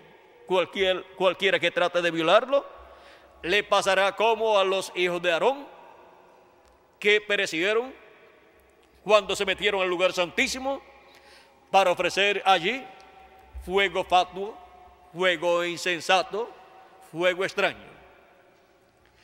Y como también sucedió a los que se levantaron en contra de Moisés y dijeron, que Moisés pues estaba haciendo una persona como el líder máximo del pueblo hebreo y quería Moisés establecer lo que el pueblo hebreo tenía que creer y tenía que hacer. Pero así lo había colocado Dios. Para eso lo había colocado Dios ahí en medio del pueblo hebreo. Los que se levantaron en contra de Moisés y trataron de imitar a Moisés, también perecieron. Y así ha sido de edad en edad, tanto en el Antiguo Testamento como en el Nuevo Testamento. Todos los que se levantaron en contra de cada mensajero que Dios envió en cada edad y combatieron el mensajero de cada edad, también perecieron. También han perecido y todos los que se levanten en el día posterior en la edad de la piedra angular en contra del programa divino para la edad de la piedra angular, perecerán. Y esto será porque ese es el lugar más importante del cuerpo místico de Cristo y ahí no puede entrar para administrar en el lugar santísimo cualquier persona y traer su propia interpretación porque el lugar santísimo del tabernáculo de Moisés y del templo que construyó Salomón, solamente entraba el sumo sacerdote y eso una vez al año. Y cuando estaba Moisés vivo, también Moisés entraba allí, pero nadie más. Y al templo que está en el cielo para ministrar allá, solamente entró Cristo cuando resucitó y ascendió al cielo para ministrar y hacer intercesión por cada miembro del cuerpo mixto de Cristo que tiene su nombre escrito, ¿dónde? En el libro de la vida del Cordero. Nadie más puede ministrar allí, en el lugar santísimo del templo que está en el cielo, sino el sumo sacerdote según el orden de Melquisedec. Él es el que ha ministrado siempre en el cielo, allá en el templo que está en el cielo. Y ahora ven ustedes cómo en el cuerpo místico de Cristo, Cristo ha estado ministrando de edad en edad por medio de cada mensajero de cada edad en el lugar santo, pero en este día postrero, Jesucristo en el Espíritu Santo estará ministrando en el lugar santísimo como sumo sacerdote, según el orden de Melquisedec, y estará también como Rey de Reyes y Señor de Señores en su obra de reclamo. Y todo esto será en el lugar santísimo de su templo espiritual. Y esto es para llevar a cabo la obra correspondiente a este día postrero, para poder los escogidos de Dios que partieron en edades pasadas resucitar en cuerpos eternos y nosotros los que vivimos ser transformados en este tiempo final.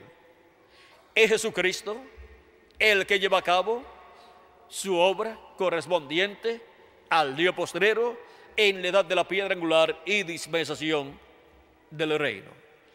Y esto es realizado ¿Dónde? En el lugar santísimo. Para eso, para poder ver lo que ocurre ahí, tenemos que pasar a través del velo, del lugar santísimo, del velo que está en la puerta del lugar santísimo. Ahora vean cómo en el cielo fue abierta una puerta, Juan vio una puerta abierta, así como cuando el sumo sacerdote entraba al lugar santísimo, ¿qué sucedía? Si alguna persona podía estar detrás del sumo sacerdote, mirando cuando el sumo sacerdote entraba al lugar santísimo, cuando veía al sacerdote que abría la cortina del lugar santísimo, de la puerta del lugar santísimo, podía ver una puerta abierta.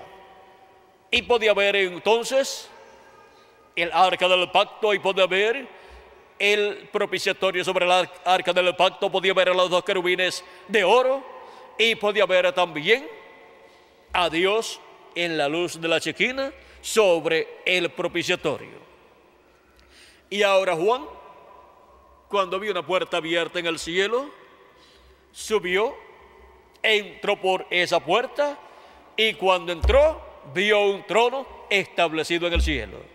Está viendo allí un trono donde Dios está, está viendo el lugar santísimo donde Dios está sentado allí en su trono. Ahora vean ustedes cómo todo eso que está en el cielo, Dios ha estado reflejándolo en el tabernáculo que construyó Moisés y en el tabernáculo o templo que construyó Salomón y ha estado materializándolo en seres humanos en el templo espiritual del Señor Jesucristo. De edad en edad ha estado materializando las diferentes partes del templo de Dios que está en el cielo.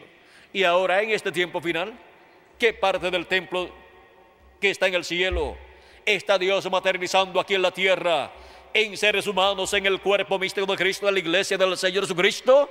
Pues está materializando en y con seres humanos el lugar santísimo del templo que está en el cielo. Ahora podemos ver el misterio del alma y del sentido del alma, que es el libre albedrío. Ahora podemos ver cómo la iglesia del Señor Jesucristo para el día postrero estará recibiendo, teniendo y creyendo el mensaje del Evangelio del Reino, el mensaje que gira alrededor de la segunda venida de Cristo, y así estará teniendo la fe de rapto, la fe para ser transformados y raptados en este día postrero. Con ese sentido del alma, la iglesia del Señor Jesucristo es la edad del alma, que es la edad de la piedra angular y es la edad del amor divino. Porque el amor divino, vean ustedes, está en el alma y procede del alma. El amor humano, pues viene del espíritu por medio de uno de los sentidos.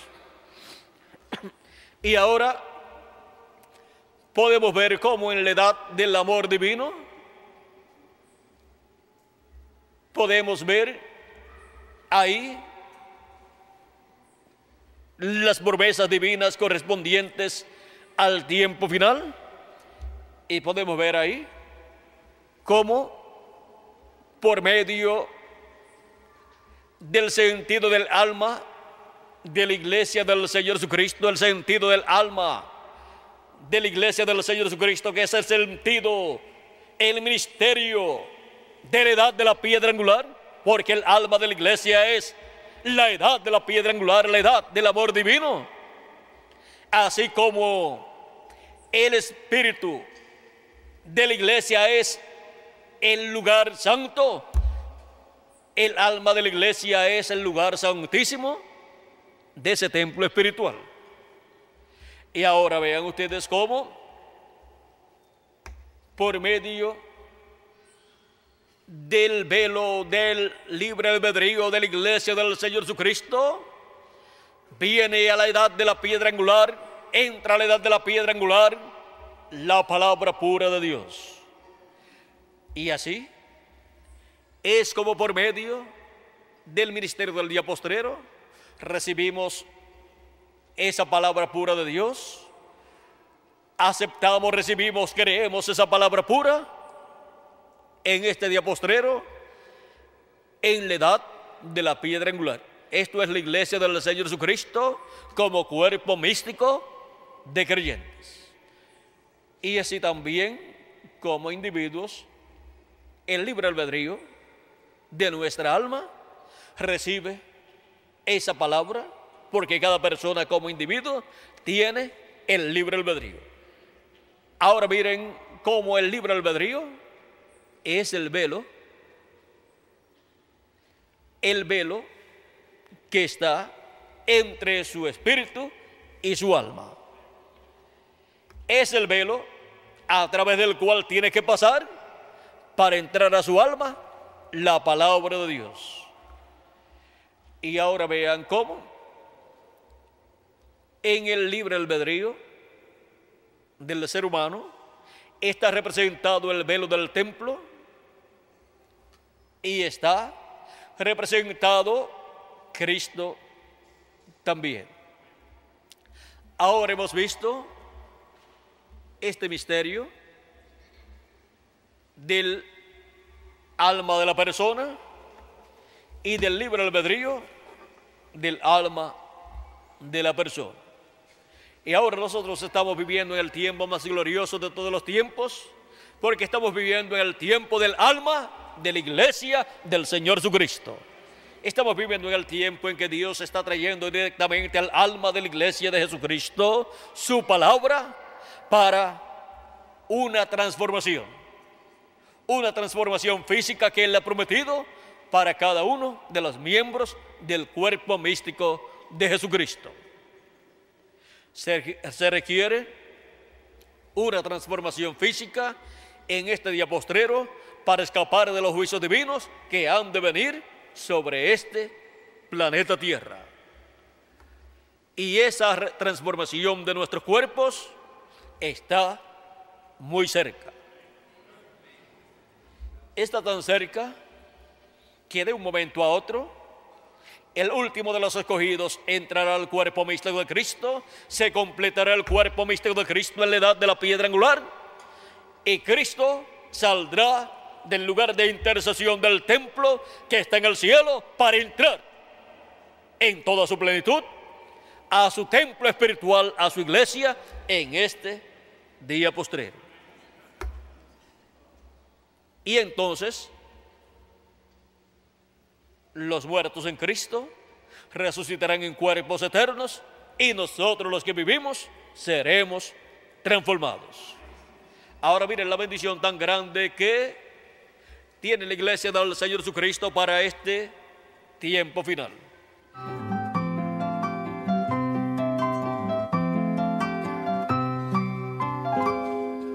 Nuestro tema para esta ocasión es hablando de acuerdo a lo que sabemos y lo que oímos.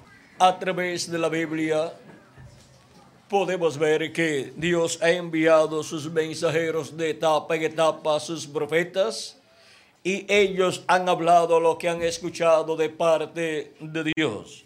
Porque Dios coloca en la boca de sus profetas su palabra conforme a Deuteronomio capítulo 18, versos 15 en adelante, y leemos ese pasaje tan importante en donde nos muestra dónde Dios coloca su palabra y desde dónde es que escuchamos la voz de Dios de etapa en etapa.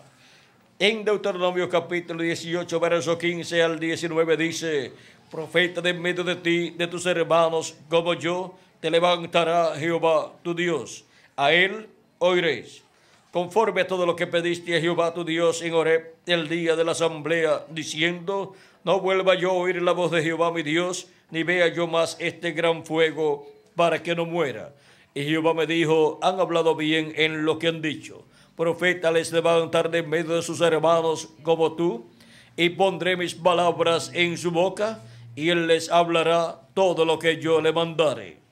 Donde Dios coloca su palabra, en la boca del profeta que él envía para cada tiempo. Así es como la persona puede escuchar la voz de Dios siendo hablado el mensaje correspondiente al tiempo en que la persona está viviendo. Mas a cualquiera que no oye mis palabras que él hablare en mi nombre, yo le pediré cuenta. Cuando Dios envía a un profeta mensajero para una edad o una dispensación, coloca su palabra para ese tiempo y para la gente en la boca de ese profeta. Él habla la palabra de Dios para ese tiempo, el mensaje de Dios para ese tiempo, y son bendecidos los que reciben a ese profeta, porque el que recibe a profeta en nombre de profeta, recompensa de profeta recibe. Más aquellos que no le reciben y no escuchan su mensaje, Dios dice, yo le pediré cuenta. O sea, que Dios le pedirá, le cuenta a la persona y la persona pierde el derecho a la vida eterna porque no escuchó la voz de Dios que vino por medio del profeta mensajero que él envió para ese tiempo. San Pedro citando estas palabras que habló Dios por medio del profeta Moisés en el capítulo 3, verso 18 al 23 del libro de los Hechos. San Pedro dice que Dios le desarraigará de medio del pueblo y así pierde el derecho a la vida eterna la persona. Ahora vean ustedes, aun cuando vino el Hijo de Dios, también encontramos que fue el profeta de todos los profetas, porque es en el corazón y en la boca de los profetas que Dios envía, donde coloca su palabra, su mensaje correspondiente a ese tiempo en que Dios ha enviado ese profeta, porque no hará nada el Señor Jehová sin que antes revele sus secretos a sus siervos, sus profetas, dice Amos capítulo 3, verso 7. Ahora hemos visto este misterio de donde Dios coloca su palabra para el pueblo. La coloca en la boca y el corazón de un profeta, el cual viene enviado por Dios y el cual ha escuchado de Dios. Ha escuchado de Dios la voz de Dios y ahora viene a comunicarla al pueblo, a los seres humanos, y cuando habla esa palabra, es la voz de Dios en medio de la raza humana, dando a conocer las cosas que el pueblo debe comprender en ese tiempo. Y Dios por medio de ese profeta revela todo lo que corresponde a ese tiempo, porque no hará nada el Señor Jehová sin que antes revele sus secretos a sus siervos, sus profetas. Tenemos el caso del profeta Noé, el cual fue enviado por Dios y en el cual Dios colocó su palabra, al cual Dios le reveló lo que iba a hacer en ese tiempo, lo cual era algo muy terrible sobre la raza humana, la destrucción de la raza humana con un diluvio.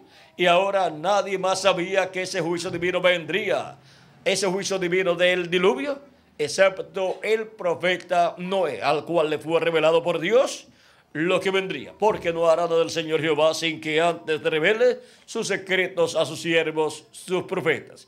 Este profeta comenzó a dar a conocer lo que Dios iba a hacer en ese tiempo y también comenzó a dar a conocer la forma de escapar de ese juicio divino, lo cual era entrando al arca que Noé estaba construyendo. Arca que Dios le dijo a Noé que construyera para escapar del juicio divino que vendría. Pero vean ustedes, Noé con su familia fueron los únicos que creyeron ese mensaje que le fue revelado al profeta Noé. El resto de la humanidad no creyó y por consiguiente no estuvo percibida ni se arrepintió de sus pecados. Y cuando vino el diluvio se los llevó a todos excepto a Noé y su familia los cuales eran creyentes en Dios y los cuales ofrecían a Dios esos sacrificios de animalitos por el pecado para cubrir sus pecados con la sangre de esos animalitos. Ahora podemos ver cómo fue en el tiempo de Noé, en donde la voz de Dios, ¿dónde estaba? En un profeta llamado Noé, y estaba revelando las cosas que iban a suceder pronto en aquel tiempo, que era el fin o tiempo final de aquella generación antediluviana. Ahora para cada tiempo en que Dios envía a un profeta, algo Dios tiene que dar a conocer a la raza humana, a los seres humanos. Y por medio de ese profeta es que la gente escucha la voz de Dios. Siempre la voz de Dios ha estado donde? En sus profetas. Por eso tenemos la Biblia, la cual ha venido a existencia a causa de la manifestación de Dios en sus profetas y por medio de sus profetas le ha hablado a los seres humanos todo el contenido de la Biblia. Y ahora podemos ver que aún el mismo Jesús era un profeta, un profeta mayor a través del cual Dios habló. Por eso es que el apóstol San Pablo nos dice en su carta a los Hebreos capítulo 1, verso 1 al 2, Dios, habiendo hablado muchas veces y de muchas maneras en otro tiempo a los padres por los profetas, Dios, vean ustedes, habló en muchos tiempos, en diferentes tiempos al pueblo hebreo por medio de quién? De los profetas.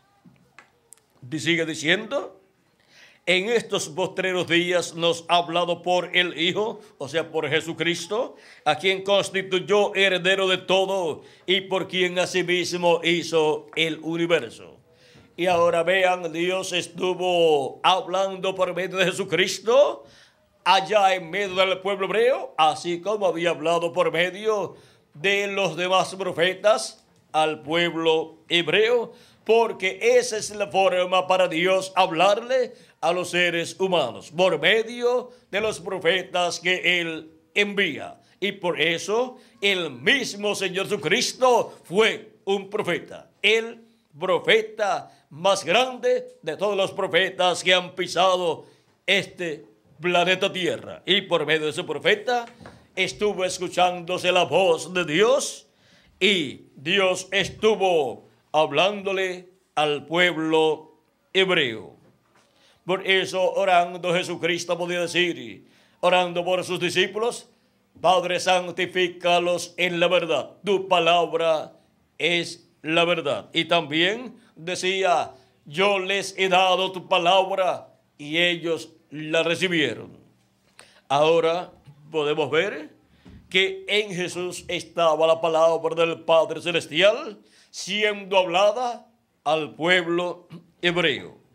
Y ahora las palabras de San Pablo, vean ustedes, contienen esa revelación divina de que Dios, por medio de quienes ha hablado, ha sido por medio de los profetas que Él ha enviado, incluyendo a Jesús entre los grandes profetas de Dios, como el profeta más grande de todos los profetas. Y ahora, nosotros, al ver cómo Dios ha hablado en las diferentes etapas a la raza humana y sobre todo al pueblo hebreo, lo cual ha sido por medio de profetas, incluyendo al Señor Jesucristo, Luego, durante las diferentes etapas de la iglesia de Jesucristo, Dios ha estado hablándole a su iglesia por medio de los apóstoles al principio y después por medio de los siete ángeles mensajeros de los cuales San Pablo fue el primero. Y para este tiempo final, Jesucristo en el libro del Apocalipsis nos dice, en el capítulo 22, verso 16, yo Jesús he enviado mi ángel para daros testimonio de estas cosas en las iglesias. Jesucristo dice que Él ha enviado a su ángel para dar testimonio de estas cosas en las iglesias.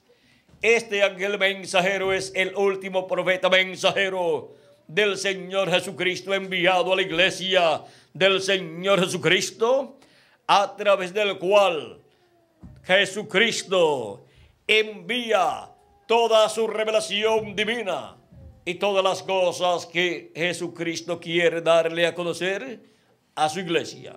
Por eso dice yo Jesús, he enviado mi ángel para daros testimonio de estas cosas en las iglesias. Ese ángel mensajero, ese profeta mensajero, que en el día postrero estaría presente. Es el enviado del Señor Jesucristo y por consiguiente es el instrumento de Jesucristo para hablarle a su iglesia por medio de ese profeta mensajero llamado el ángel del Señor Jesucristo. Por eso toda la revelación de Cristo viene a su iglesia en su ángel mensajero y Apocalipsis capítulo 1, verso 1 al 3, dice, la revelación de Jesucristo que Dios le dio para manifestar a sus siervos las cosas que deben suceder pronto y la declaró enviándola por medio de su ángel a su siervo Juan. ¿Por medio de quién? Viene la revelación de Jesucristo por medio del ángel del Señor Jesucristo. Y por medio de ese ángel mensajero es que Jesucristo se revela en el día postrero a su iglesia para darle a conocer todas estas cosas que deben suceder pronto conforme a su promesa en Apocalipsis capítulo 4 verso 1 donde de la mitad de ese verso en adelante dice y la primera voz que oí como de trompeta hablando conmigo dijo sube acá y yo te mostraré las cosas que sucederán después de estas. Las cosas que sucederán después de las que ya han sucedido durante estas siete etapas edades de la iglesia gentil. Ahora, las cosas que han de suceder en este tiempo final en el cual nosotros vivimos, Él ha prometido darlas a conocer a aquellos que suban donde Él está. ¿Y dónde está Jesucristo en Espíritu Santo en el día posterior manifestado. Él está en su iglesia en la edad de la piedra angular. Y ahí se manifiesta por medio de su ángel mensajero para darnos a conocer todas estas cosas que deben suceder pronto en este tiempo final. Por eso en Apocalipsis 22, verso 6 en adelante dice, y me dijo, estas palabras son fieles y verdaderas. Y el Señor, el Dios de los espíritus de los profetas, ha enviado su ángel para mostrar a sus siervos las cosas que deben suceder pronto. ¿A quién ha enviado? A su ángel mensajero. ¿Para qué? Para dar a conocer las cosas que deben suceder pronto. ¿Y quién es su ángel mensajero?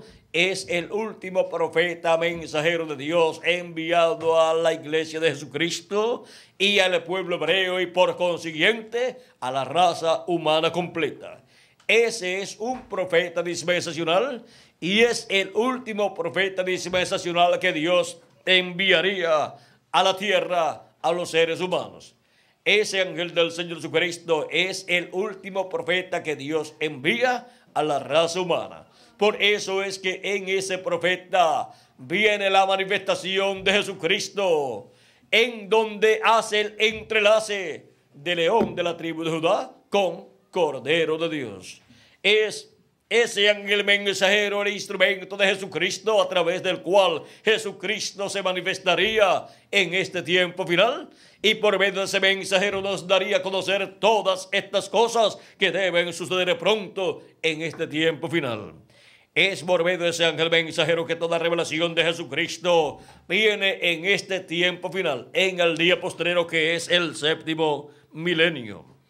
Es por medio de ese ángel mensajero que Jesucristo se vela en carne humana y por medio de carne humana se revela a su iglesia en este día postrero.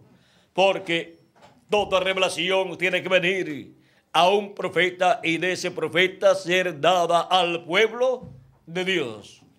Para así el pueblo escuchar la voz de Cristo, la voz de Dios, dándonos a conocer todas estas cosas que deben suceder pronto en este día postrero.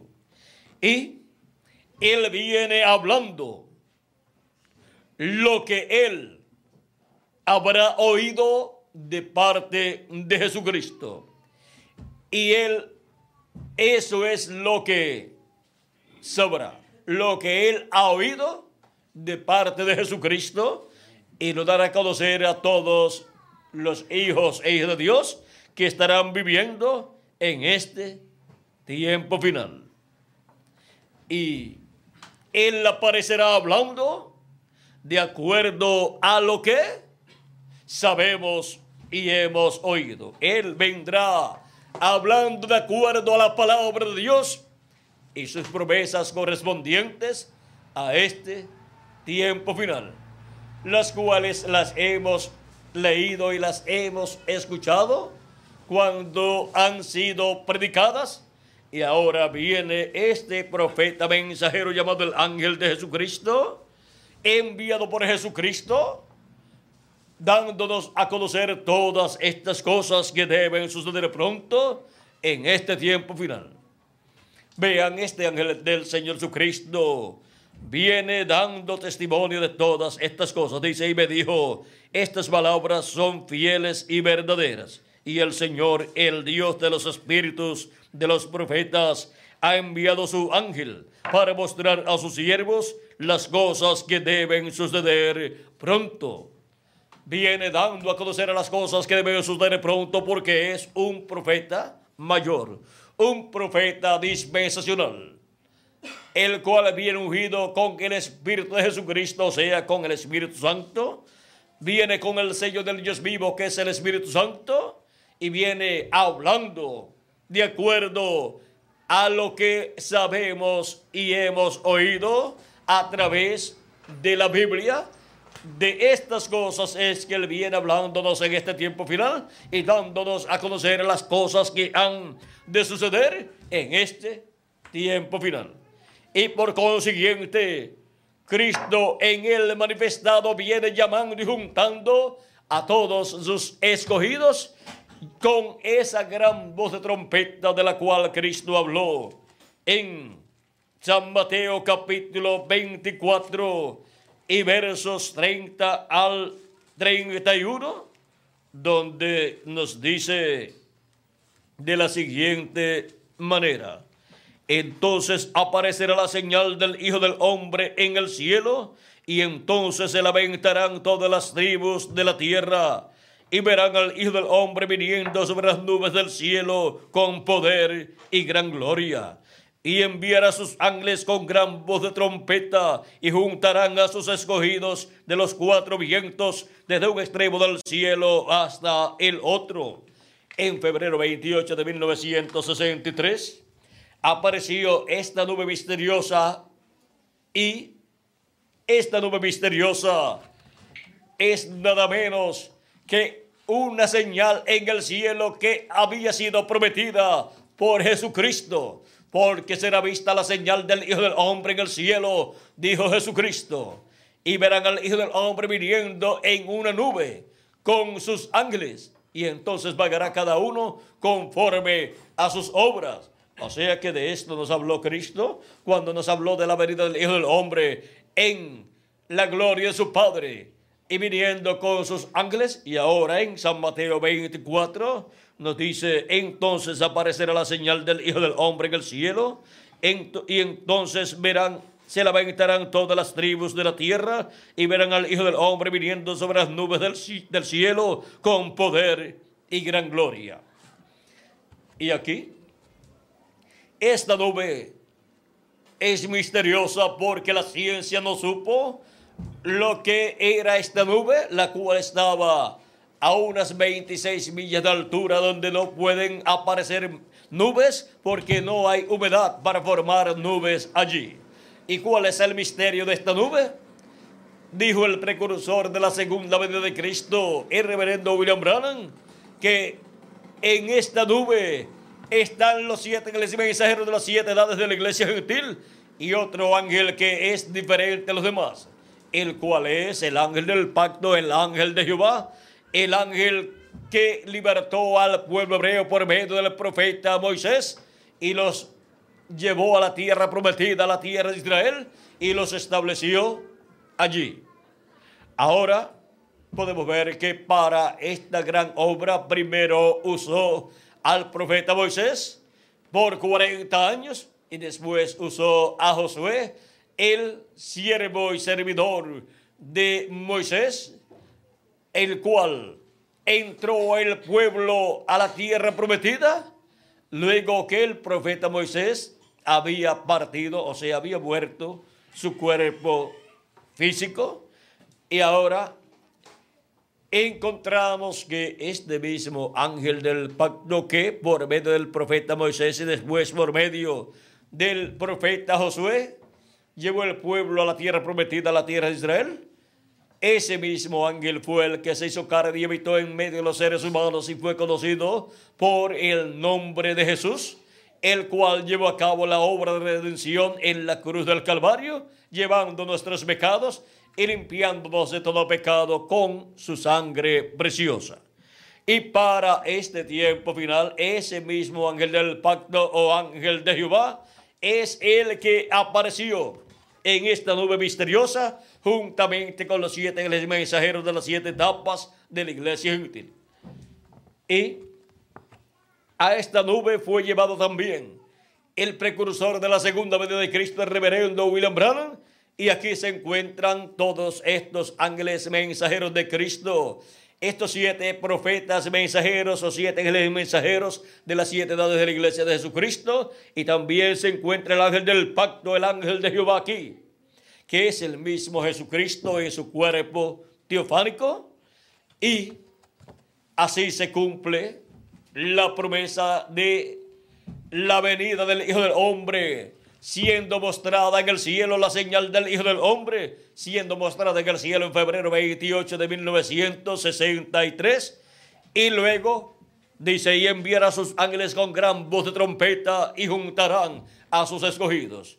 Estos ángeles del Hijo del Hombre que llamarán y juntarán a todos los escogidos de Dios son los ministerios de Moisés y Elías, los ministerios de los dos olivos que estarán manifestados aquí en la tierra en el misterio del día postrero para llamar y juntar a todos los escogidos de Dios, primeramente los escogidos de entre los gentiles, que son los hijos e de Dios, y después los escogidos del pueblo hebreo, que son 144 mil hebreos, doce mil de cada tribu, los cuales escucharán la voz de Cristo por medio del mensajero de Jesucristo, del ángel de Jesucristo, y recibirán ese mensaje y entrarán al programa divino, al programa de redención. Ahora hemos visto la forma en que la voz de Cristo del ángel del pacto estará manifestada aquí en la tierra en este tiempo final.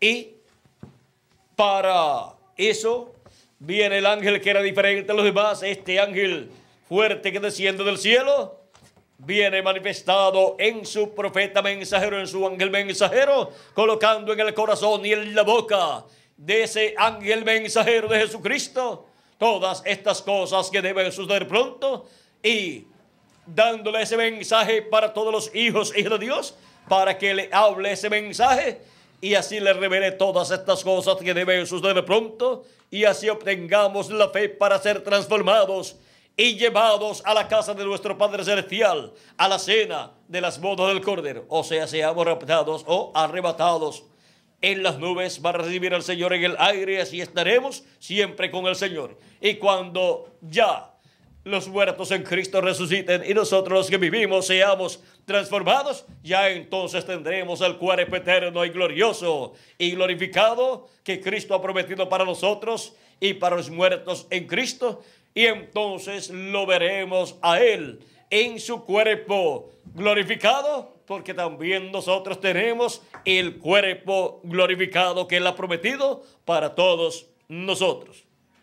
Por eso es tan importante estar en este tiempo final, escuchando la voz de Cristo por medio de su ángel mensajero, dándonos a conocer todas estas cosas que deben suceder pronto en este tiempo final, para así obtener el, conocimiento de todas estas cosas y ser preparados para ser transformados y raptados en este tiempo final. ¿Cómo estará el ángel del Señor Jesucristo en este tiempo final? en medio de los seres humanos, estará hablando de acuerdo a lo que sabemos y hemos oído. Ha sido para mí un privilegio grande estar con ustedes, dándoles testimonio de todas estas cosas que están prometidas para suceder en este tiempo final.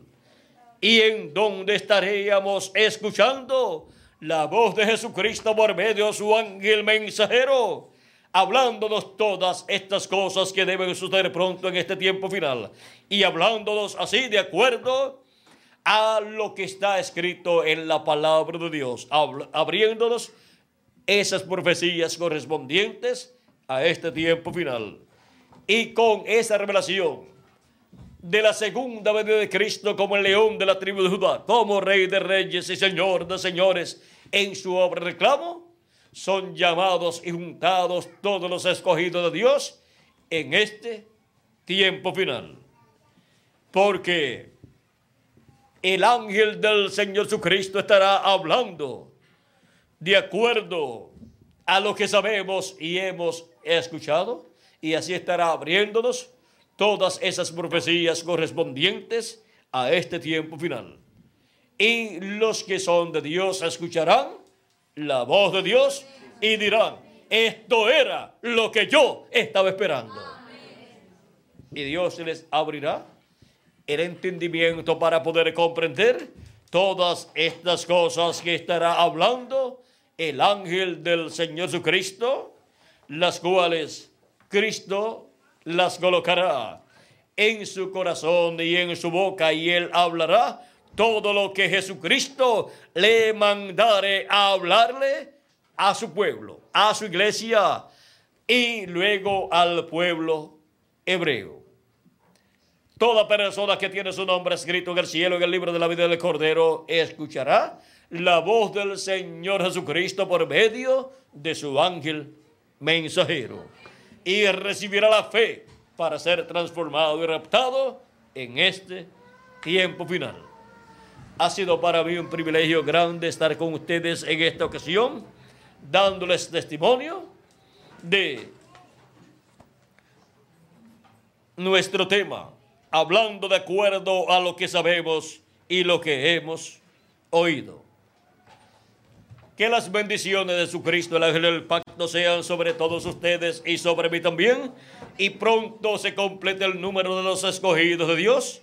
Y pronto los muertos en Cristo resuciten en cuerpos eternos. Y nosotros los que vivimos seamos transformados y llevados a la casa de nuestro Padre Celestial. A la cena de las bodas del Cordero en este tiempo final. En el nombre eterno del Señor Jesucristo. Amén y amén.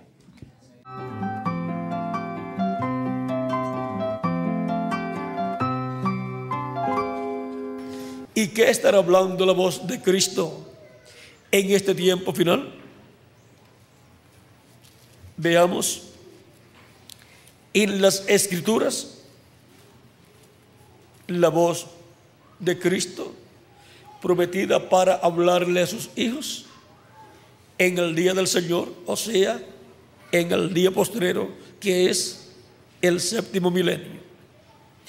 En Apocalipsis capítulo 1, verso 10 al 11, dice el apóstol San Juan, yo estaba en el Espíritu en el día del Señor y oí detrás de mí una gran voz como de trompeta que decía, yo soy el alfa y el omega, el primero y el último. ¿Quién es el alfa y omega? Nuestro amado Señor Jesucristo.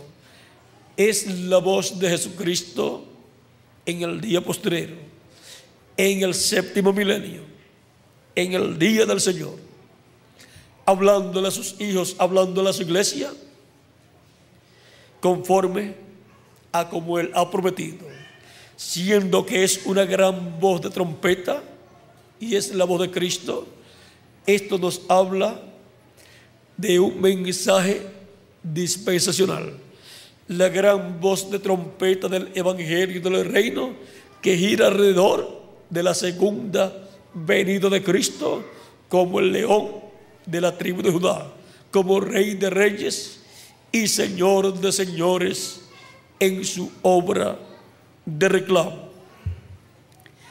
Esta es la gran voz de trompeta, trompeta final, que está prometida en las cartas de San Pablo, donde nos dice que se tocará la trompeta, la trompeta final, y los muertos en Cristo resucitarán primero y nosotros los que en cuerpos incorruptibles y nosotros los que vivimos seremos transformados.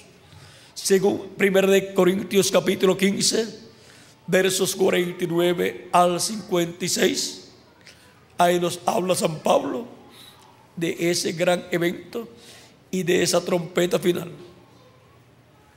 Y es la voz de Cristo hablándole a su iglesia en el día postrero los que serán transformados estarán escuchando la voz de Cristo, esa trompeta final, esa gran voz de trompeta del Evangelio del Reino, hablándonos en el día postrero. También en Primera de Tesalonicenses, San Pablo dice que el mismo Señor descenderá del cielo con aclamación voz de arcángel y trompeta de Dios. Es la trompeta de Dios, la voz de Dios, la voz de Cristo en el día postrero, con un mensaje dispensacional.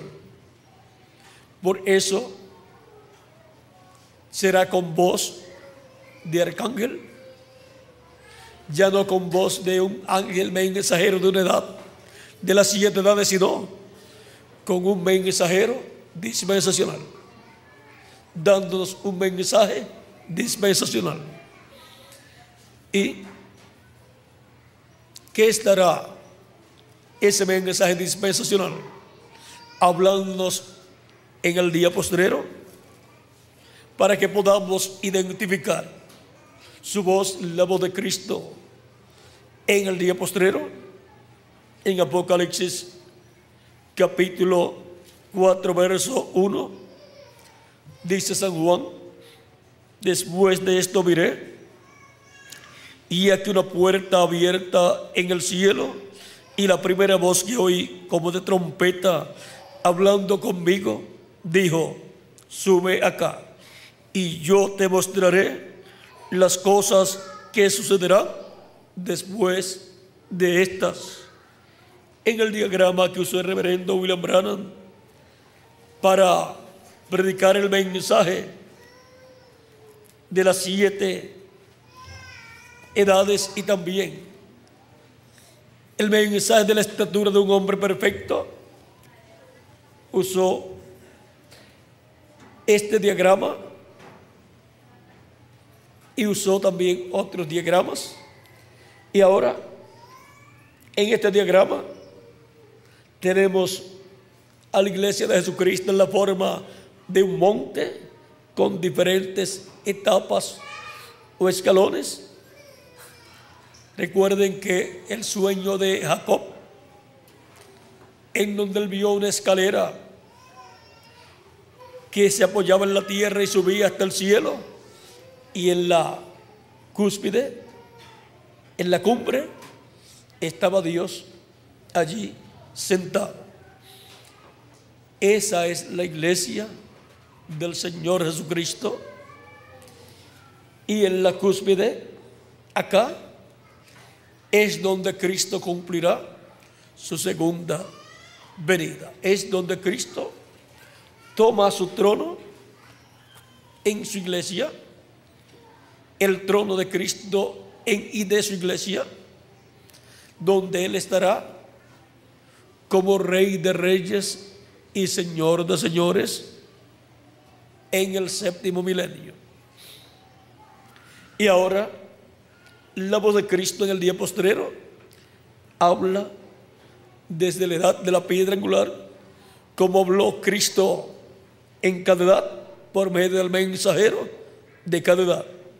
La voz de Cristo estuvo en cada edad, en el mensajero de cada edad, hablándole a sus ovejas. Y ahora la voz de Cristo en la edad de la piedra angular estará hablándole a sus ovejas. ¿Y qué estará hablándoles? Las cosas que deben suceder después de estas que ya han sucedido en estas siete edades de la iglesia gentil. Y ahora veamos aquí claramente la promesa. Leímos que dice, después de esto miré y aquí una puerta abierta en el cielo y la primera voz que oí como de trompeta hablando conmigo dijo, sube acá. Ya hemos visto dónde tenemos que subir. A la edad de la piedra angular, porque ya han terminado las siete edades de la iglesia gentil.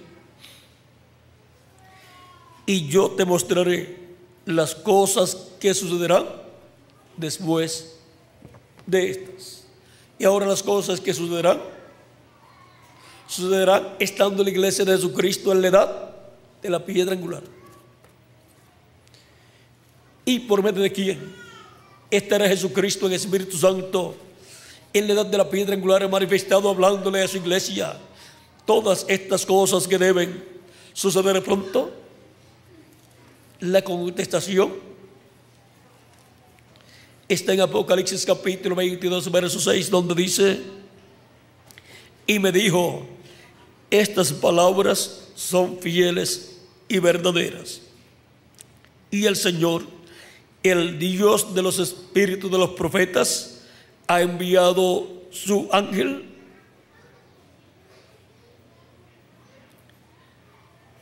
para mostrar a sus siervos las cosas que deben suceder pronto. Las cosas que deben suceder pronto que él dijo que daría a conocer a los que subieran donde él estaba, ahora son dadas a conocer por el ángel del Señor Jesucristo enviado para dar testimonio de todas estas cosas que deben suceder. Apocalipsis 22, verso 16, también nos habla de este ángel y dice, El mismo Jesús dice, yo Jesús he enviado mi ángel para daros testimonio de estas cosas en las iglesias. El ángel del Señor, Señor Jesucristo, que es un profeta dispensacional, enviado en el día postrero en y a la edad de la piedra angular, no es enviado a ninguna de estas siete edades, porque a estas edades Cristo envió sus mensajeros correspondientes a cada edad que fueron San Pablo, Irenio, Martín, Colombo, Lutero, Wesley y el reverendo William Brown, para las siete edades de la iglesia gentil. Pero para la edad de la piedra angular Jesucristo envía su ángel mensajero, que es un profeta dispensacional, con un mensaje dispensacional. Por eso es un mensaje de gran voz de trompeta, dando a conocer todas las cosas que deben suceder pronto en este tiempo final.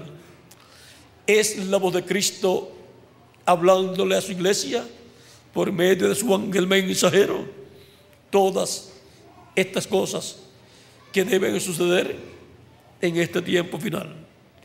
Ven la forma sencilla en que identificamos la voz de Cristo. Tiene que estar en este tiempo final, en el día postrero que es el séptimo milenio. Y si le añadimos al calendario los años de atraso que tiene, ya estamos en el séptimo milenio. Y si no le añadimos al calendario los años de atraso que tiene, faltan para algunas personas solamente algunos meses para comenzar el próximo milenio y por consiguiente comenzar el siglo XXI. Para otros falta un año con unos ocho meses y algunos días para comenzar el próximo milenio y por consiguiente comenzar el siglo XXI. Si Dios cuenta el tiempo de acuerdo al calendario que se usa entre los gentiles, hemos visto que para algunos faltan solamente unos ocho meses y algunos días para comenzar el día postrero que es el milenio postrero y para otros falta un año con ocho meses y algunos días. Así están las naciones. Unos piensan que el año eh, próximo es el primero del próximo milenio y del próximo siglo. Y para otros es el último del siglo XX y es el último del milenio segundo de Cristo hacia acá y milenio sexto de Adán hacia acá.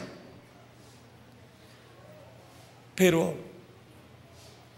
usar a Dios el calendario de entre los gentiles para contar su tiempo o estará usando Dios el calendario profético que consta de 360 días al año. Si usa ese calendario, como lo usó para las 70 semanas de la profecía de Daniel y para la última parte de la semana 70 de la profecía de Daniel, para el ministerio de los dos olivos de Apocalipsis capítulo 11. Si usa ese calendario de 360 días al año para contar de Cristo hacia acá, pues ya hace tiempo estamos en el séptimo milenio y por consiguiente en el día postrero delante de Dios. Ya estaríamos en el año 20 al año 30 del siglo XXI y del séptimo milenio de Adán hacia acá y tercer milenio de Cristo hacia acá. Estamos en un tiempo muy, pero que muy importante. Este es el tiempo de estar escuchando la voz de nuestro amado Señor Jesucristo, dándonos a conocer todas estas cosas que deben suceder pronto, las cuales Él da a conocer en Apocalipsis 22, verso 6, por medio de su ángel mensajero. Hemos visto dónde estará la voz de Cristo en este tiempo final, hablándole a su iglesia las cosas que deben suceder pronto. Vieron lo fácil que es identificar la voz de Cristo en el día postrero, o sea, en el séptimo milenio. Estar en su ángel mensajero, dándonos testimonio de todas estas cosas que deben suceder pronto, conforme a las profecías correspondientes a este tiempo final, las cuales están en el Antiguo Testamento y en el Nuevo Testamento y en las profecías del reverendo William Branham. Identificando la voz de Cristo en el día postrero, cuando los escogidos de Dios encuentran en el día postrero al instrumento de Jesucristo, al ángel del Señor Jesucristo, estarán escuchando la voz de Cristo por medio de su ángel mensajero y habrán identificado la voz de Cristo a través de su ángel mensajero y dirán, estas cosas ningún hombre las podía dar a conocer. Solamente Jesucristo las conocía.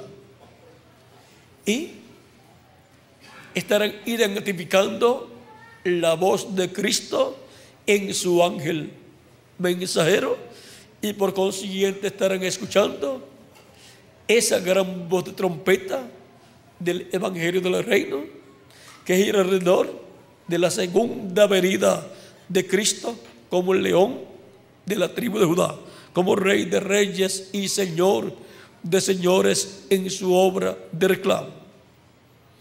Estarán escuchando todas las cosas que Cristo ha prometido revelarnos, darnos a conocer en este tiempo final.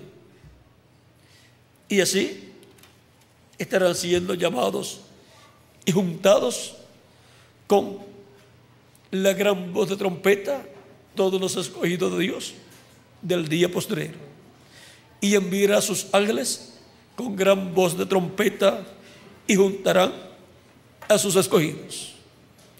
Esos ministerios de los dos olivos estarán manifestados en ese ángel y por consiguiente estarán con la gran voz de trompeta del Evangelio del Reino, llamando y juntando a todos los escogidos de Dios, de entre los gentiles primeramente y después del pueblo hebreo, donde hay 144 mil hebreos, 12 mil de cada tribu.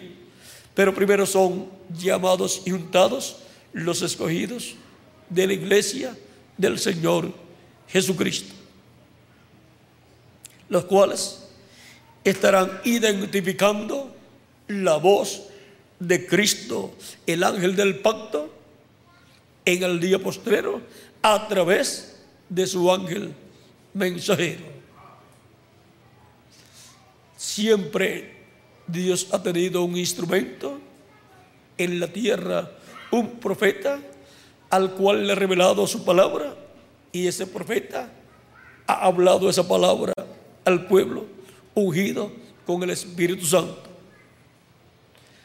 Y para este tiempo final será por medio del ángel del Señor Jesucristo que estaremos escuchando la voz de Cristo en el día postrero, dándonos a conocer todas estas cosas que deben suceder pronto en este tiempo final.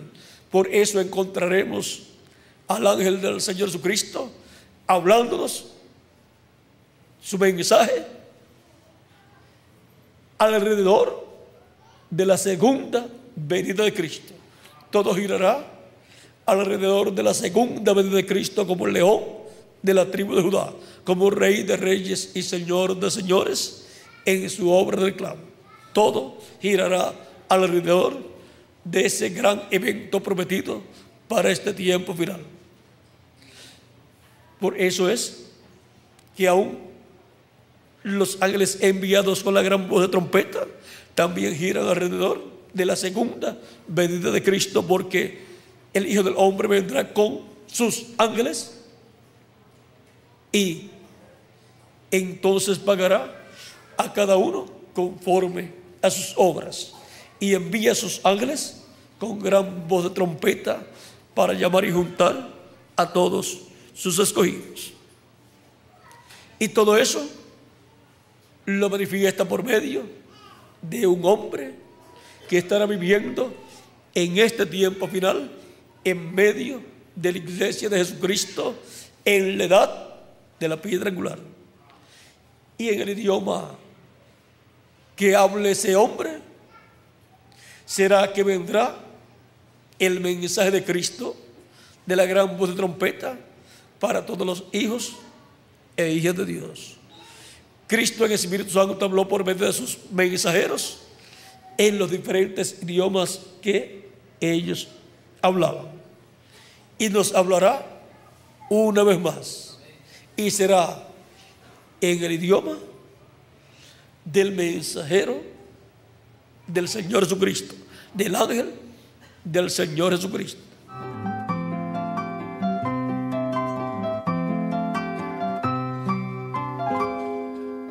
Y luego la etapa de la edad de la piedra angular es la etapa para la plenitud de Cristo. Es la etapa donde el bautismo del Espíritu Santo en el alma de la persona, Cristo la lleva a cabo por medio de su Espíritu. Es la etapa más importante de todas las etapas. Y ahora,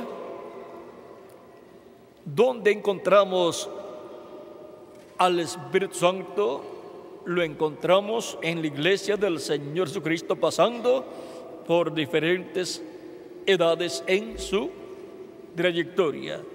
Y lo encontramos en diferentes países de edad en edad, de etapa en etapa y diferentes continentes, donde origina una edad, ahí está en ese territorio el Espíritu Santo manifestado.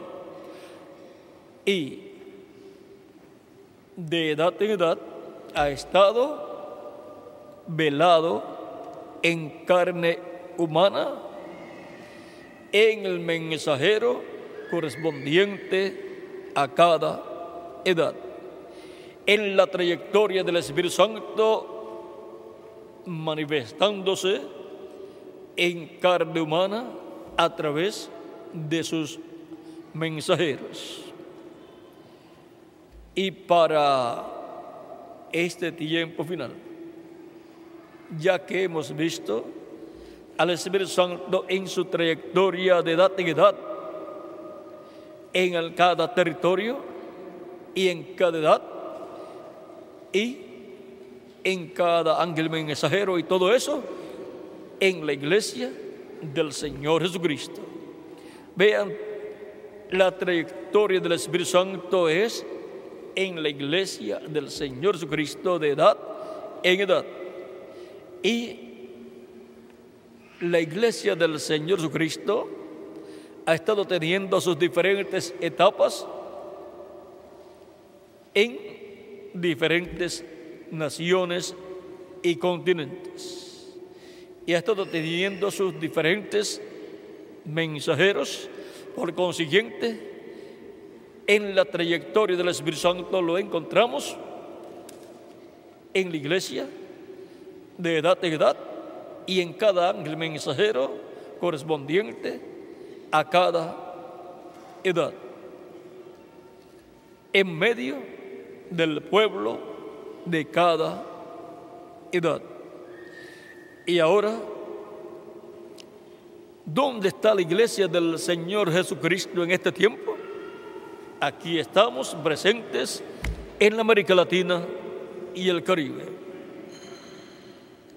Y es ahí donde la manifestación del Espíritu Santo en su trayectoria en este tiempo final estaría manifestándose y dándonos a conocer todas estas cosas que deben suceder pronto. Y es la América Latina y el Caribe la parte del oeste que faltaba por tener una manifestación del Espíritu de Dios y una etapa o edad. Y le tocado a la América Latina y el Caribe la edad de la piedra angular. Y por consiguiente a todos los creyentes en Cristo de este tiempo final. Y de la América Latina y el Caribe se extiende hacia otras naciones y continentes la palabra de Dios, la palabra de Cristo, el Evangelio de Cristo, con el cual en este tiempo el Espíritu Santo da a conocer todas estas cosas que deben suceder pronto. Y con ese mensaje son llamados y juntados los escogidos de Dios de este tiempo final. Por lo tanto, para este tiempo final, conforme al programa de Dios, el Espíritu Santo en su trayectoria estaría en el territorio del occidente, en la América Latina y el Caribe, pues en la séptima edad estuvo en el territorio norteamericano que corresponde también al occidente. En el templo espiritual de Cristo, que es su iglesia, de ustedes, así como el lugar santísimo estaba en el oeste allá, en el tabernáculo que construyó Moisés y el templo que construyó el rey Salomón, en el templo espiritual de Cristo, el lugar santísimo está también en el occidente, en la América Latina y el Caribe, en donde toma piedras vivas seres humanos y con esos seres humanos construye el lugar santísimo de su templo espiritual. Y ahora nos encontramos en el territorio donde todo lo que estaba en el lugar santísimo tiene que materializarlo Cristo en su iglesia. Y ahí todo estará manifestado en forma espiritual. Por eso es que Cristo tiene que colocar el arca del pacto, ¿dónde? En su templo, en el lugar santísimo de su templo, que es la edad de la piedra angular. Y Cristo es el arca del pacto. Por lo tanto, Él tiene que colocar el libro de los siete sellos abierto lo tiene que colocar en el lugar santísimo de su templo espiritual, donde estaba en el cielo ese título de propiedad del libro de los siete sellos, donde están escritos los nombres de todos los hijos hijos de Dios, los primogénitos de Dios, siendo que ese libro es el libro de la vida del Cordero, está en la diestra de Dios el cual está sentado en el trono allá en el cielo, en el lugar santísimo. Por tanto, Cristo lo toma en el cielo, lo abre en el cielo y lo trae a la tierra en Apocalipsis 10 y lo trae a su iglesia y lo entrega a un hombre para que se lo coma y quede ahí en el lugar santísimo de su templo espiritual el libro de los siete sellos. Y es ahí donde viene toda la revelación contenida en ese libro de los siete sellos. Es ahí donde viene la revelación del séptimo sello, que es el misterio de la segunda venida de Cristo. Por tanto, toda la historia de la trayectoria del Espíritu Santo y su obra de etapa en etapa, todo eso es recogido y colocado ¿dónde? En el lugar santísimo del templo espiritual de Cristo. Por lo tanto, durante el reino milenial se estará dando a conocer también todas las cosas que hizo el Espíritu Santo durante su trayectoria en la iglesia del Señor Jesucristo y en las naciones, continentes y países y pueblos donde Él cumplió el programa divino. Durante el reino milenial tendremos la historia de la trayectoria del Espíritu Santo. Y durante el reino milenial, lo más que va a sobresalir será la historia de, del Espíritu Santo en la edad de la piedra angular. Porque con esa obra es que Él corona su labor en la iglesia del Señor Jesucristo. Es en esa edad donde Él llevará la perfección a todos los hijos e hijas de Dios. Los llevará a ser a imagen y semejanza de Jesucristo, nuestro Salvador. Recuerden que el Espíritu Santo es Cristo en Espíritu Santo. Él dijo que estaría con nosotros los creyentes en Él todos los días hasta el fin del mundo. Por lo tanto, Cristo está en medio de su iglesia en Espíritu Santo. El Espíritu Santo es Cristo. Cristo en Espíritu Santo en medio de su iglesia. El mismo consolador que estaba en Cristo, el Espíritu Santo, el Espíritu de Cristo que estaba en él, vendría no con el cuerpo físico de carne, porque ese cuerpo tenía que ser colocado en el cielo, en el trono de intercesión. Allí está el cuerpo físico de Jesucristo glorificado, haciendo intercesión por cada persona que reciba a Cristo como su Salvador.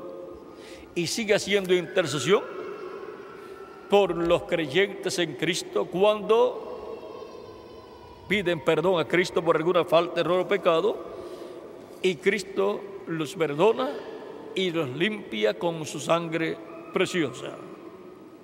Porque Él está allí intercediendo por todos los creyentes en Él. Pero su cuerpo espiritual, su espíritu, está en medio de su iglesia llevando a cabo la obra que Él comenzó en el cuerpo de carne, la cual Él continuaría en Espíritu Santo. Y por eso, ahora las personas no pueden ver a Cristo físicamente porque su cuerpo físico está en el cielo, pero su espíritu está en medio de su iglesia. Cristo en Espíritu Santo está en medio de su iglesia. Él dijo que el mundo no lo vería más, pero dijo, pero vosotros me veréis. Y ahora nosotros vemos a Cristo en Espíritu Santo en su iglesia, de edad en edad, manifestado a través del ángel mensajero de cada edad. Por tanto, Cristo en Espíritu Santo en el ángel mensajero de cada edad está donde? En medio de su iglesia. Así ha sido en cada etapa pasada y así es en nuestro tiempo, en nuestra edad, en la edad de la piedra angular. Para lo cual Cristo dice, yo Jesús he enviado mi ángel para daros testimonio de estas cosas en las iglesias. Así como vino la columna de fuego, el Espíritu Santo, Cristo,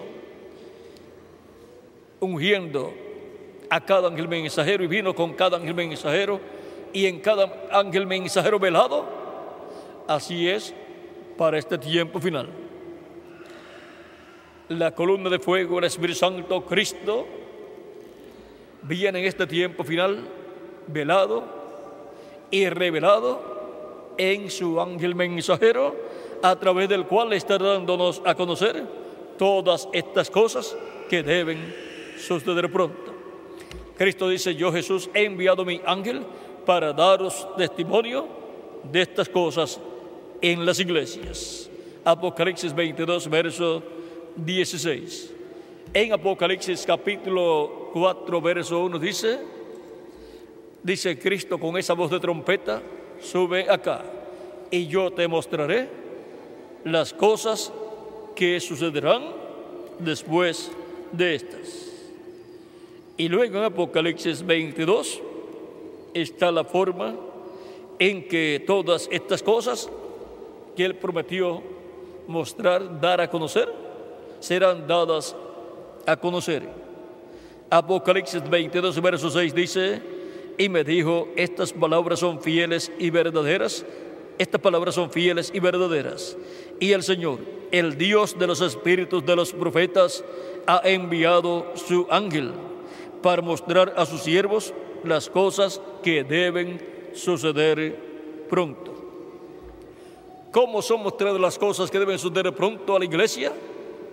Por medio del ángel del Señor Jesucristo. Ese es el ángel que viene con el sello del Dios vivo en Apocalipsis capítulo 7, verso 2 en adelante, para llamar, juntar y sellar 144 mil hebreos, luego que haya llamado y juntado los escogidos de Dios de la iglesia de Jesucristo en el día postrero, en la edad de la piedra angular. Luego,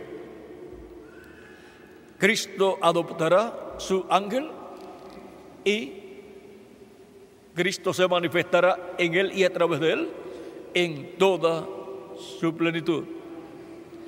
Y el pueblo hebreo verá esa manifestación de Cristo en el Espíritu Santo, en su ángel mensajero, y dirá, este es el que nosotros estamos esperando.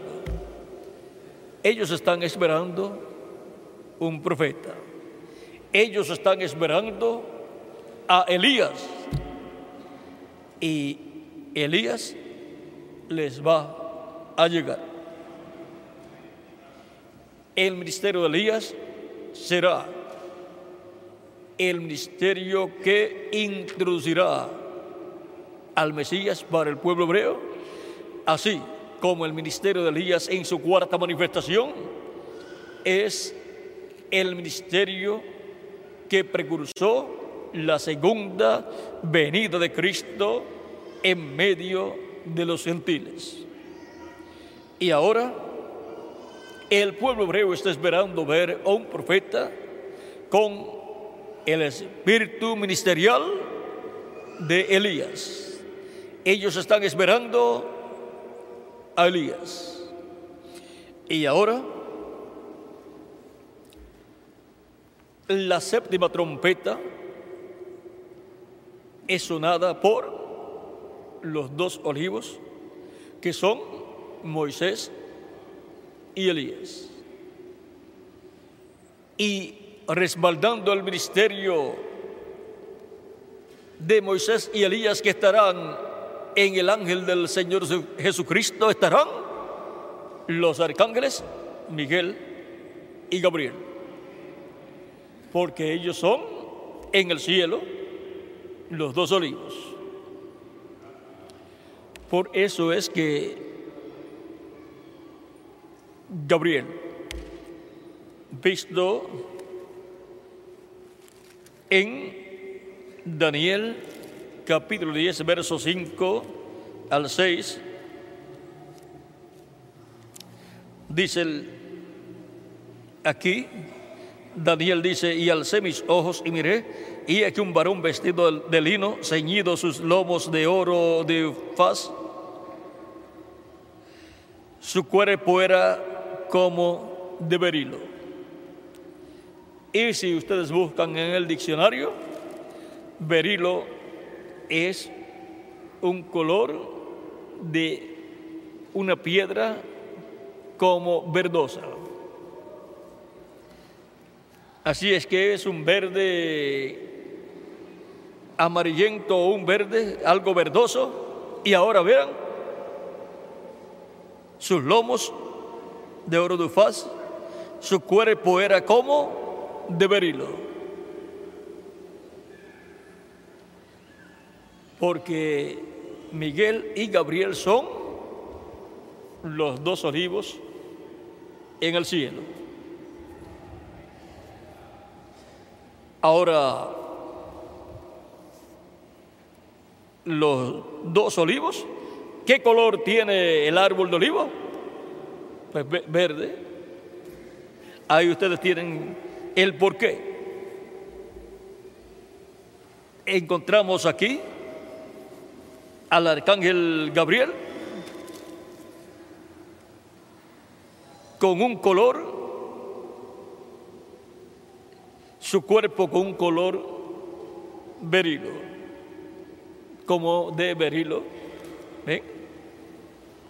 Ahora, ¿recuerdan de lo que hablamos cuando hablamos de los arcángeles Miguel y Gabriel? El misterio de los arcángeles Gabriel y Miguel. Todo eso está ligado al misterio de los arcángeles Miguel y Gabriel. Ahora, así como hay colores en medio de la raza humana, unos son blancos, otros son amarillos, otros son de piel roja también, otros son de piel más morenos o trigueños y otros son de piel más oscura. Así también en las huestes celestiales. Ya hemos identificado a Gabriel y hemos identificado ahí el color berilo, color verdoso,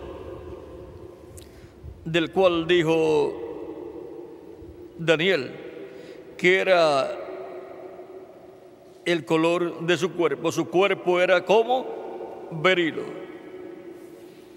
Ahora hemos visto algo aquí muy importante. Hemos visto también que el ángel que le aparecía, reverendo William Branham, al cual le acompañaba la columna de fuego y de la cual salía ese ángel, era color berilo también, color olivo. Ese ángel pertenece a ese ejército de Gabriel. Y algunos hasta han pensado que era el arcángel Gabriel, el que le aparecía al reverendo William Branham. Pero eso no lo tenemos confirmado hasta el momento, pero si en alguna ocasión llega a ser confirmado plenamente, se los estaré dando a conocer. El reverendo William Branham, nadie sabe si él sabía o no sabía quién era ese ángel, cuál era el nombre de ese ángel. Muchos le preguntaron, ¿quién es ese ángel? ¿Cómo se llama? Pero él nunca estuvo diciendo el nombre de ese ángel, quién era ese ángel.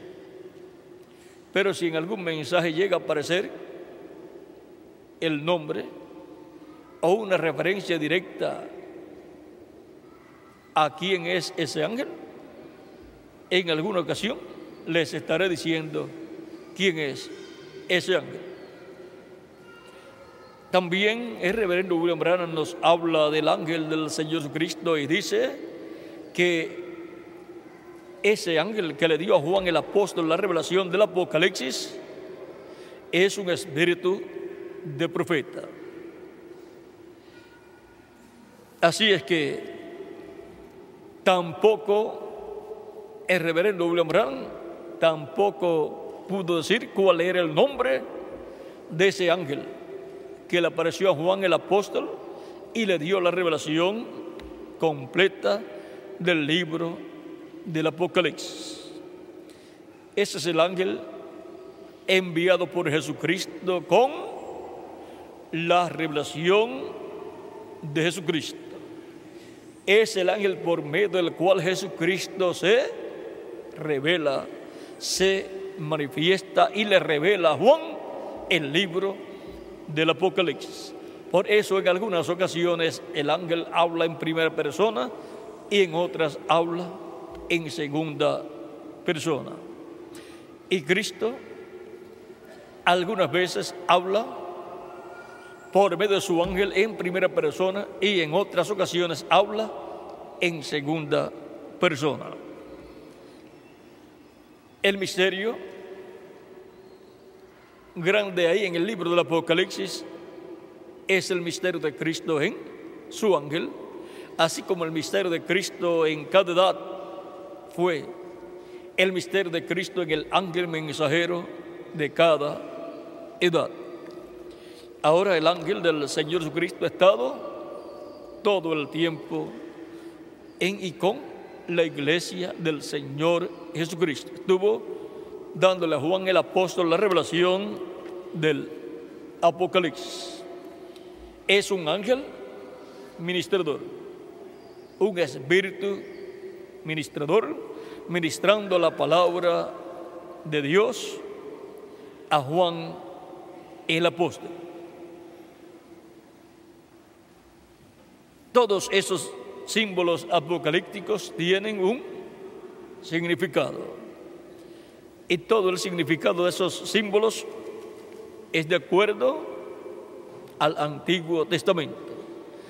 Los símbolos usados en el libro del Apocalipsis son los mismos símbolos usados en el Antiguo Testamento. Los encontramos en el tabernáculo que construyó Moisés y en el templo que construyó el rey Salomón y los encontramos también en las fiestas que Dios le dio al pueblo hebreo. Por eso es, por ejemplo, encontramos el templo en el cielo y encontramos las cosas que estaban en el templo que construyó Salomón y el tabernáculo que construyó Moisés. Luego las encontramos en el libro del Apocalipsis en el cielo encontramos aquí en el cielo el candelero o candelabro, las siete lámparas de fuego.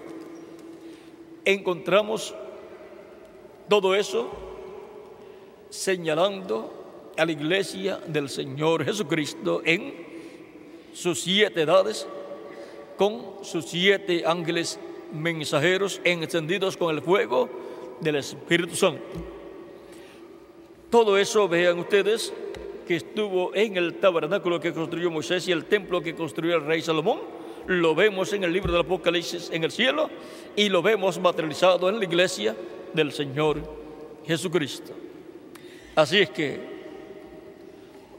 para abrirnos plenamente el libro del Apocalipsis, y las cosas que no fueron abiertas en las siete etapas edades de la iglesia, las cosas que no pudo abrir el reverendo William Branham, el cual dio a conocer muchas y dio a conocer la historia del Espíritu Santo a través de las siete edades y todo lo que sucedió en las siete edades, pero las cosas correspondientes a nuestro tiempo, él no podía abrirlas, pero sí podía profetizar de lo que vendría después de la edad de la Odisea, lo que vendría para la iglesia y en la iglesia de Jesucristo en una nueva etapa y cómo el Espíritu Santo estaría manifestado en medio de la iglesia del Señor Jesucristo.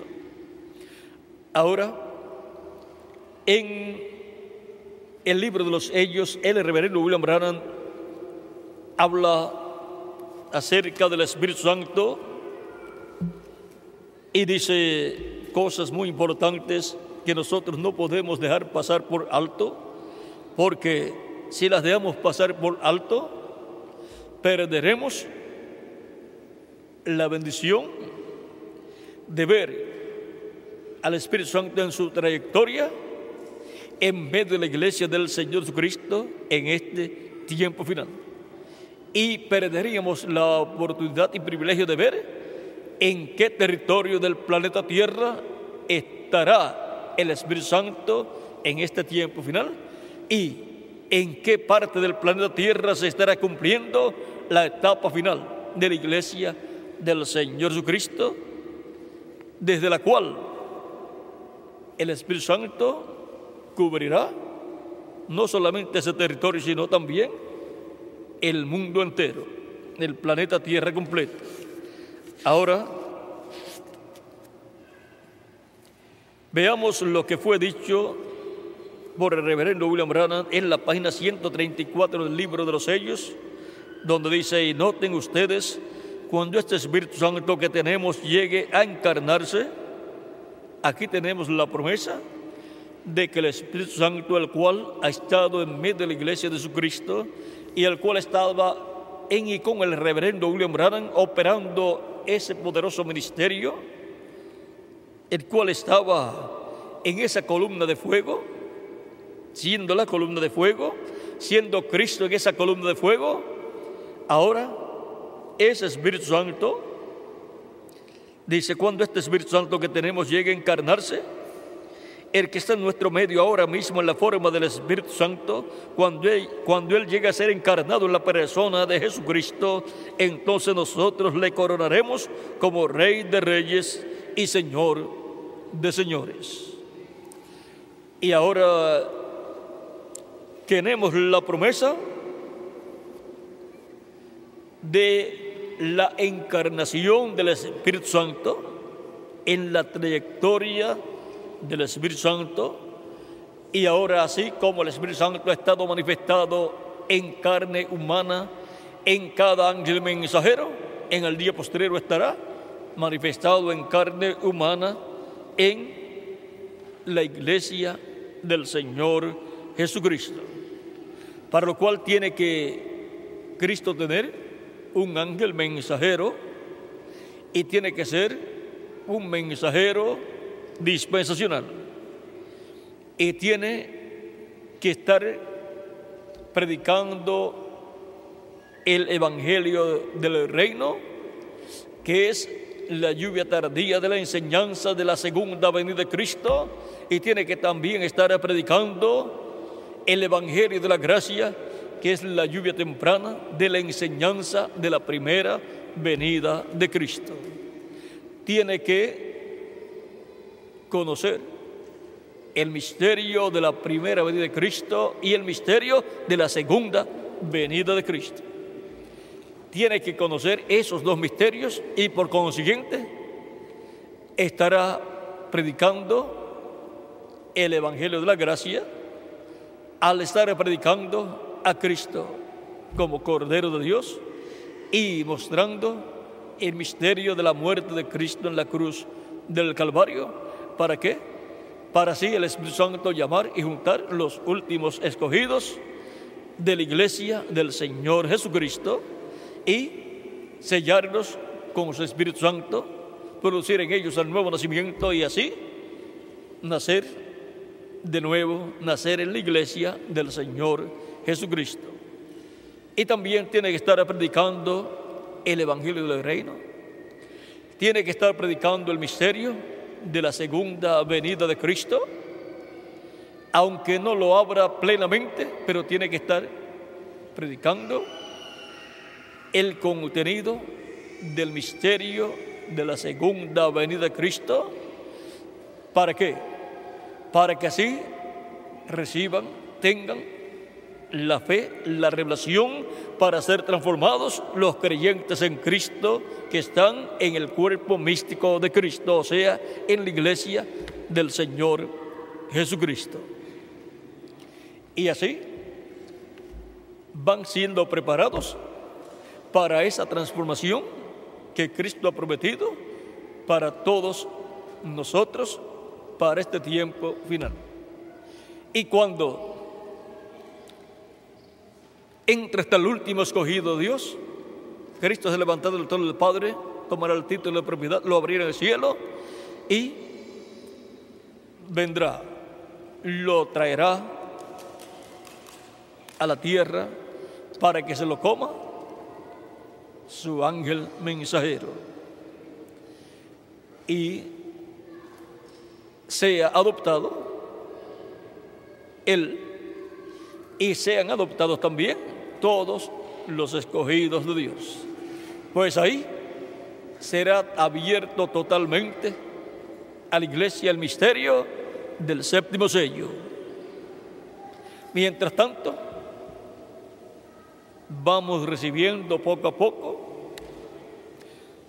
todo este conocimiento que es una preparación para nuestra transformación.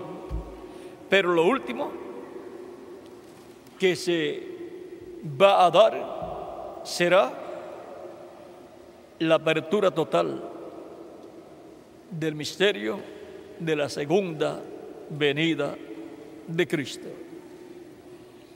Bajo ese misterio está todo plenamente para la iglesia de Jesucristo.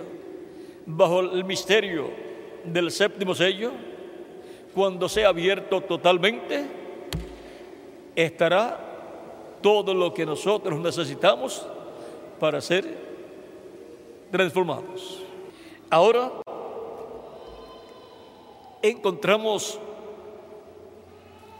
al Espíritu Santo en su trayectoria, donde en medio de su iglesia, produciendo hijos, hijos de Dios, como lo hizo en edades pasadas, y enseñándonos todas las cosas que han de suceder pronto en este tiempo final, porque el Espíritu Santo vino para guiar a toda justicia y a toda verdad y para enseñar. Él es el guía para la iglesia y para cada creyente en Cristo. Él es el que obra en cada creyente la justificación, la santificación y el bautismo del Espíritu Santo. Y Él es el sello del Dios viviente. No contristéis al Espíritu Santo de Dios, con el cual fuiste sellados para el día de la redención, para el día en que vamos a ser transformados y los muertos en Cristo van a ser resucitados en cuerpos glorificados. Ese es el día de la redención física, la redención espiritual. La recibimos cuando recibimos a Cristo como nuestro Salvador lavamos, nuestros pecados en su sangre, somos bautizados en agua en su nombre y recibimos su Espíritu Santo. Así recibimos la redención espiritual y obtenemos el nuevo nacimiento y obtenemos el cuerpo angelical. Y ahora es Cristo el que obra tanto la redención espiritual como la redención física que hemos de recibir. Y ahora estamos en el tiempo más glorioso de todos, porque es el tiempo en la trayectoria del Espíritu Santo manifestándose en la América Latina y el Caribe. Y desde ahí se extiende todo el programa de Dios para todos los demás países, naciones, pueblos y lenguas, incluyendo al pueblo hebreo. Ahora podemos ver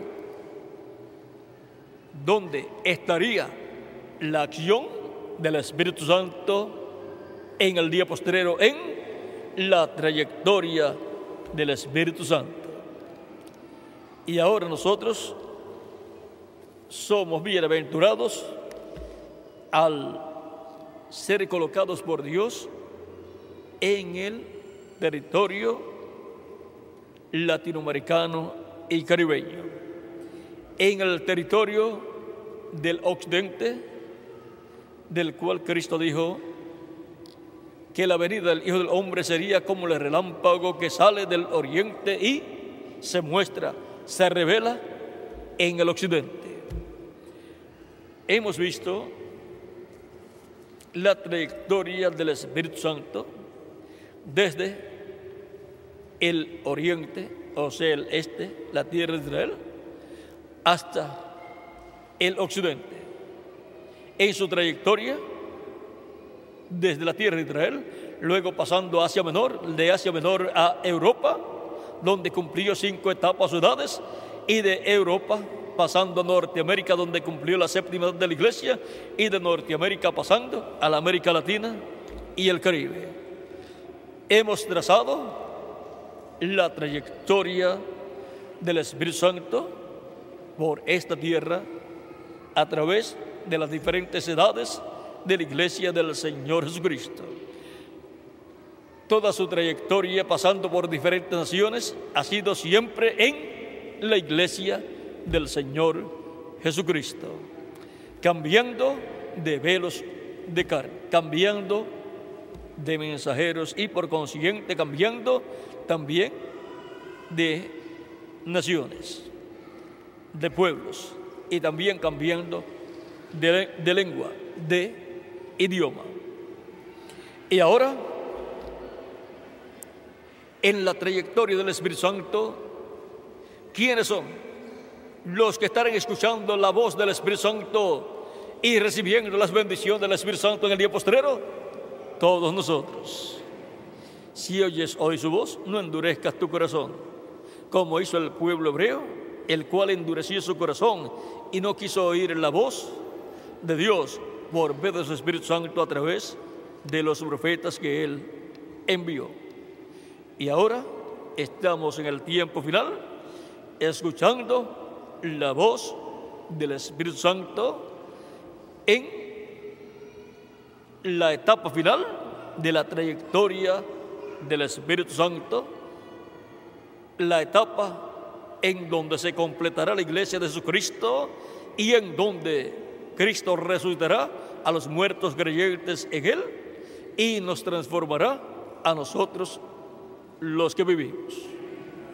Hemos visto lo sencillo que es ver la trayectoria del Espíritu Santo. Y ahora estamos no solamente viendo al Espíritu Santo en su trayectoria que ya él tuvo, sino viendo hasta dónde ha llegado el Espíritu Santo en su trayectoria.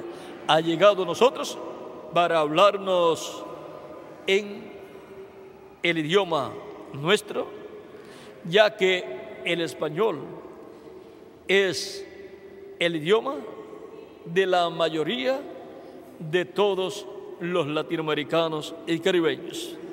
Y de ese idioma se traduce, se hacen las traducciones a los demás idiomas de la América Latina y el Caribe y a los demás idiomas de todas las demás naciones. Así es que en este tiempo final estamos viendo al Espíritu Santo en su trayectoria, llegando a los latinoamericanos y caribeños y hablándonos directamente a nuestra alma. Es un mensaje para el alma de cada persona que vive en este planeta Tierra y llega a los latinoamericanos y caribeños y de ahí se extiende a todas las demás naciones y a todas las demás personas. Y ahora, siendo que Él dice, si oyes hoy su voz, no endurezcas tu corazón. También dice, despiértate tú que duermes y levántate de entre los muertos y te alumbrará Cristo. Te alumbrará Cristo el Espíritu Santo, la columna de fuego, con su palabra, su mensaje correspondiente a este tiempo final. ¿Y ahora dónde están los que estarían escuchando su voz y estarían abriendo su corazón para que la palabra de Cristo entre a su alma y permanezca ahí? Aquí estamos en esta ocasión escuchando su voz recibiendo su palabra acá en lo profundo de nuestra alma y siendo preparados para ser transformados en este tiempo final. Que las bendiciones de Cristo, el ángel del pacto, nuestro Salvador, el Espíritu Santo, sean sobre todos ustedes y sobre mí también, y pronto se complete el cuerpo místico de Cristo y pronto Cristo resucite a los muertos creyentes en Él y nos transforme nosotros los que vivimos y nos lleve con Él a la cena de las bodas del Cordero. En el nombre eterno del Señor Jesucristo. Amén y amén.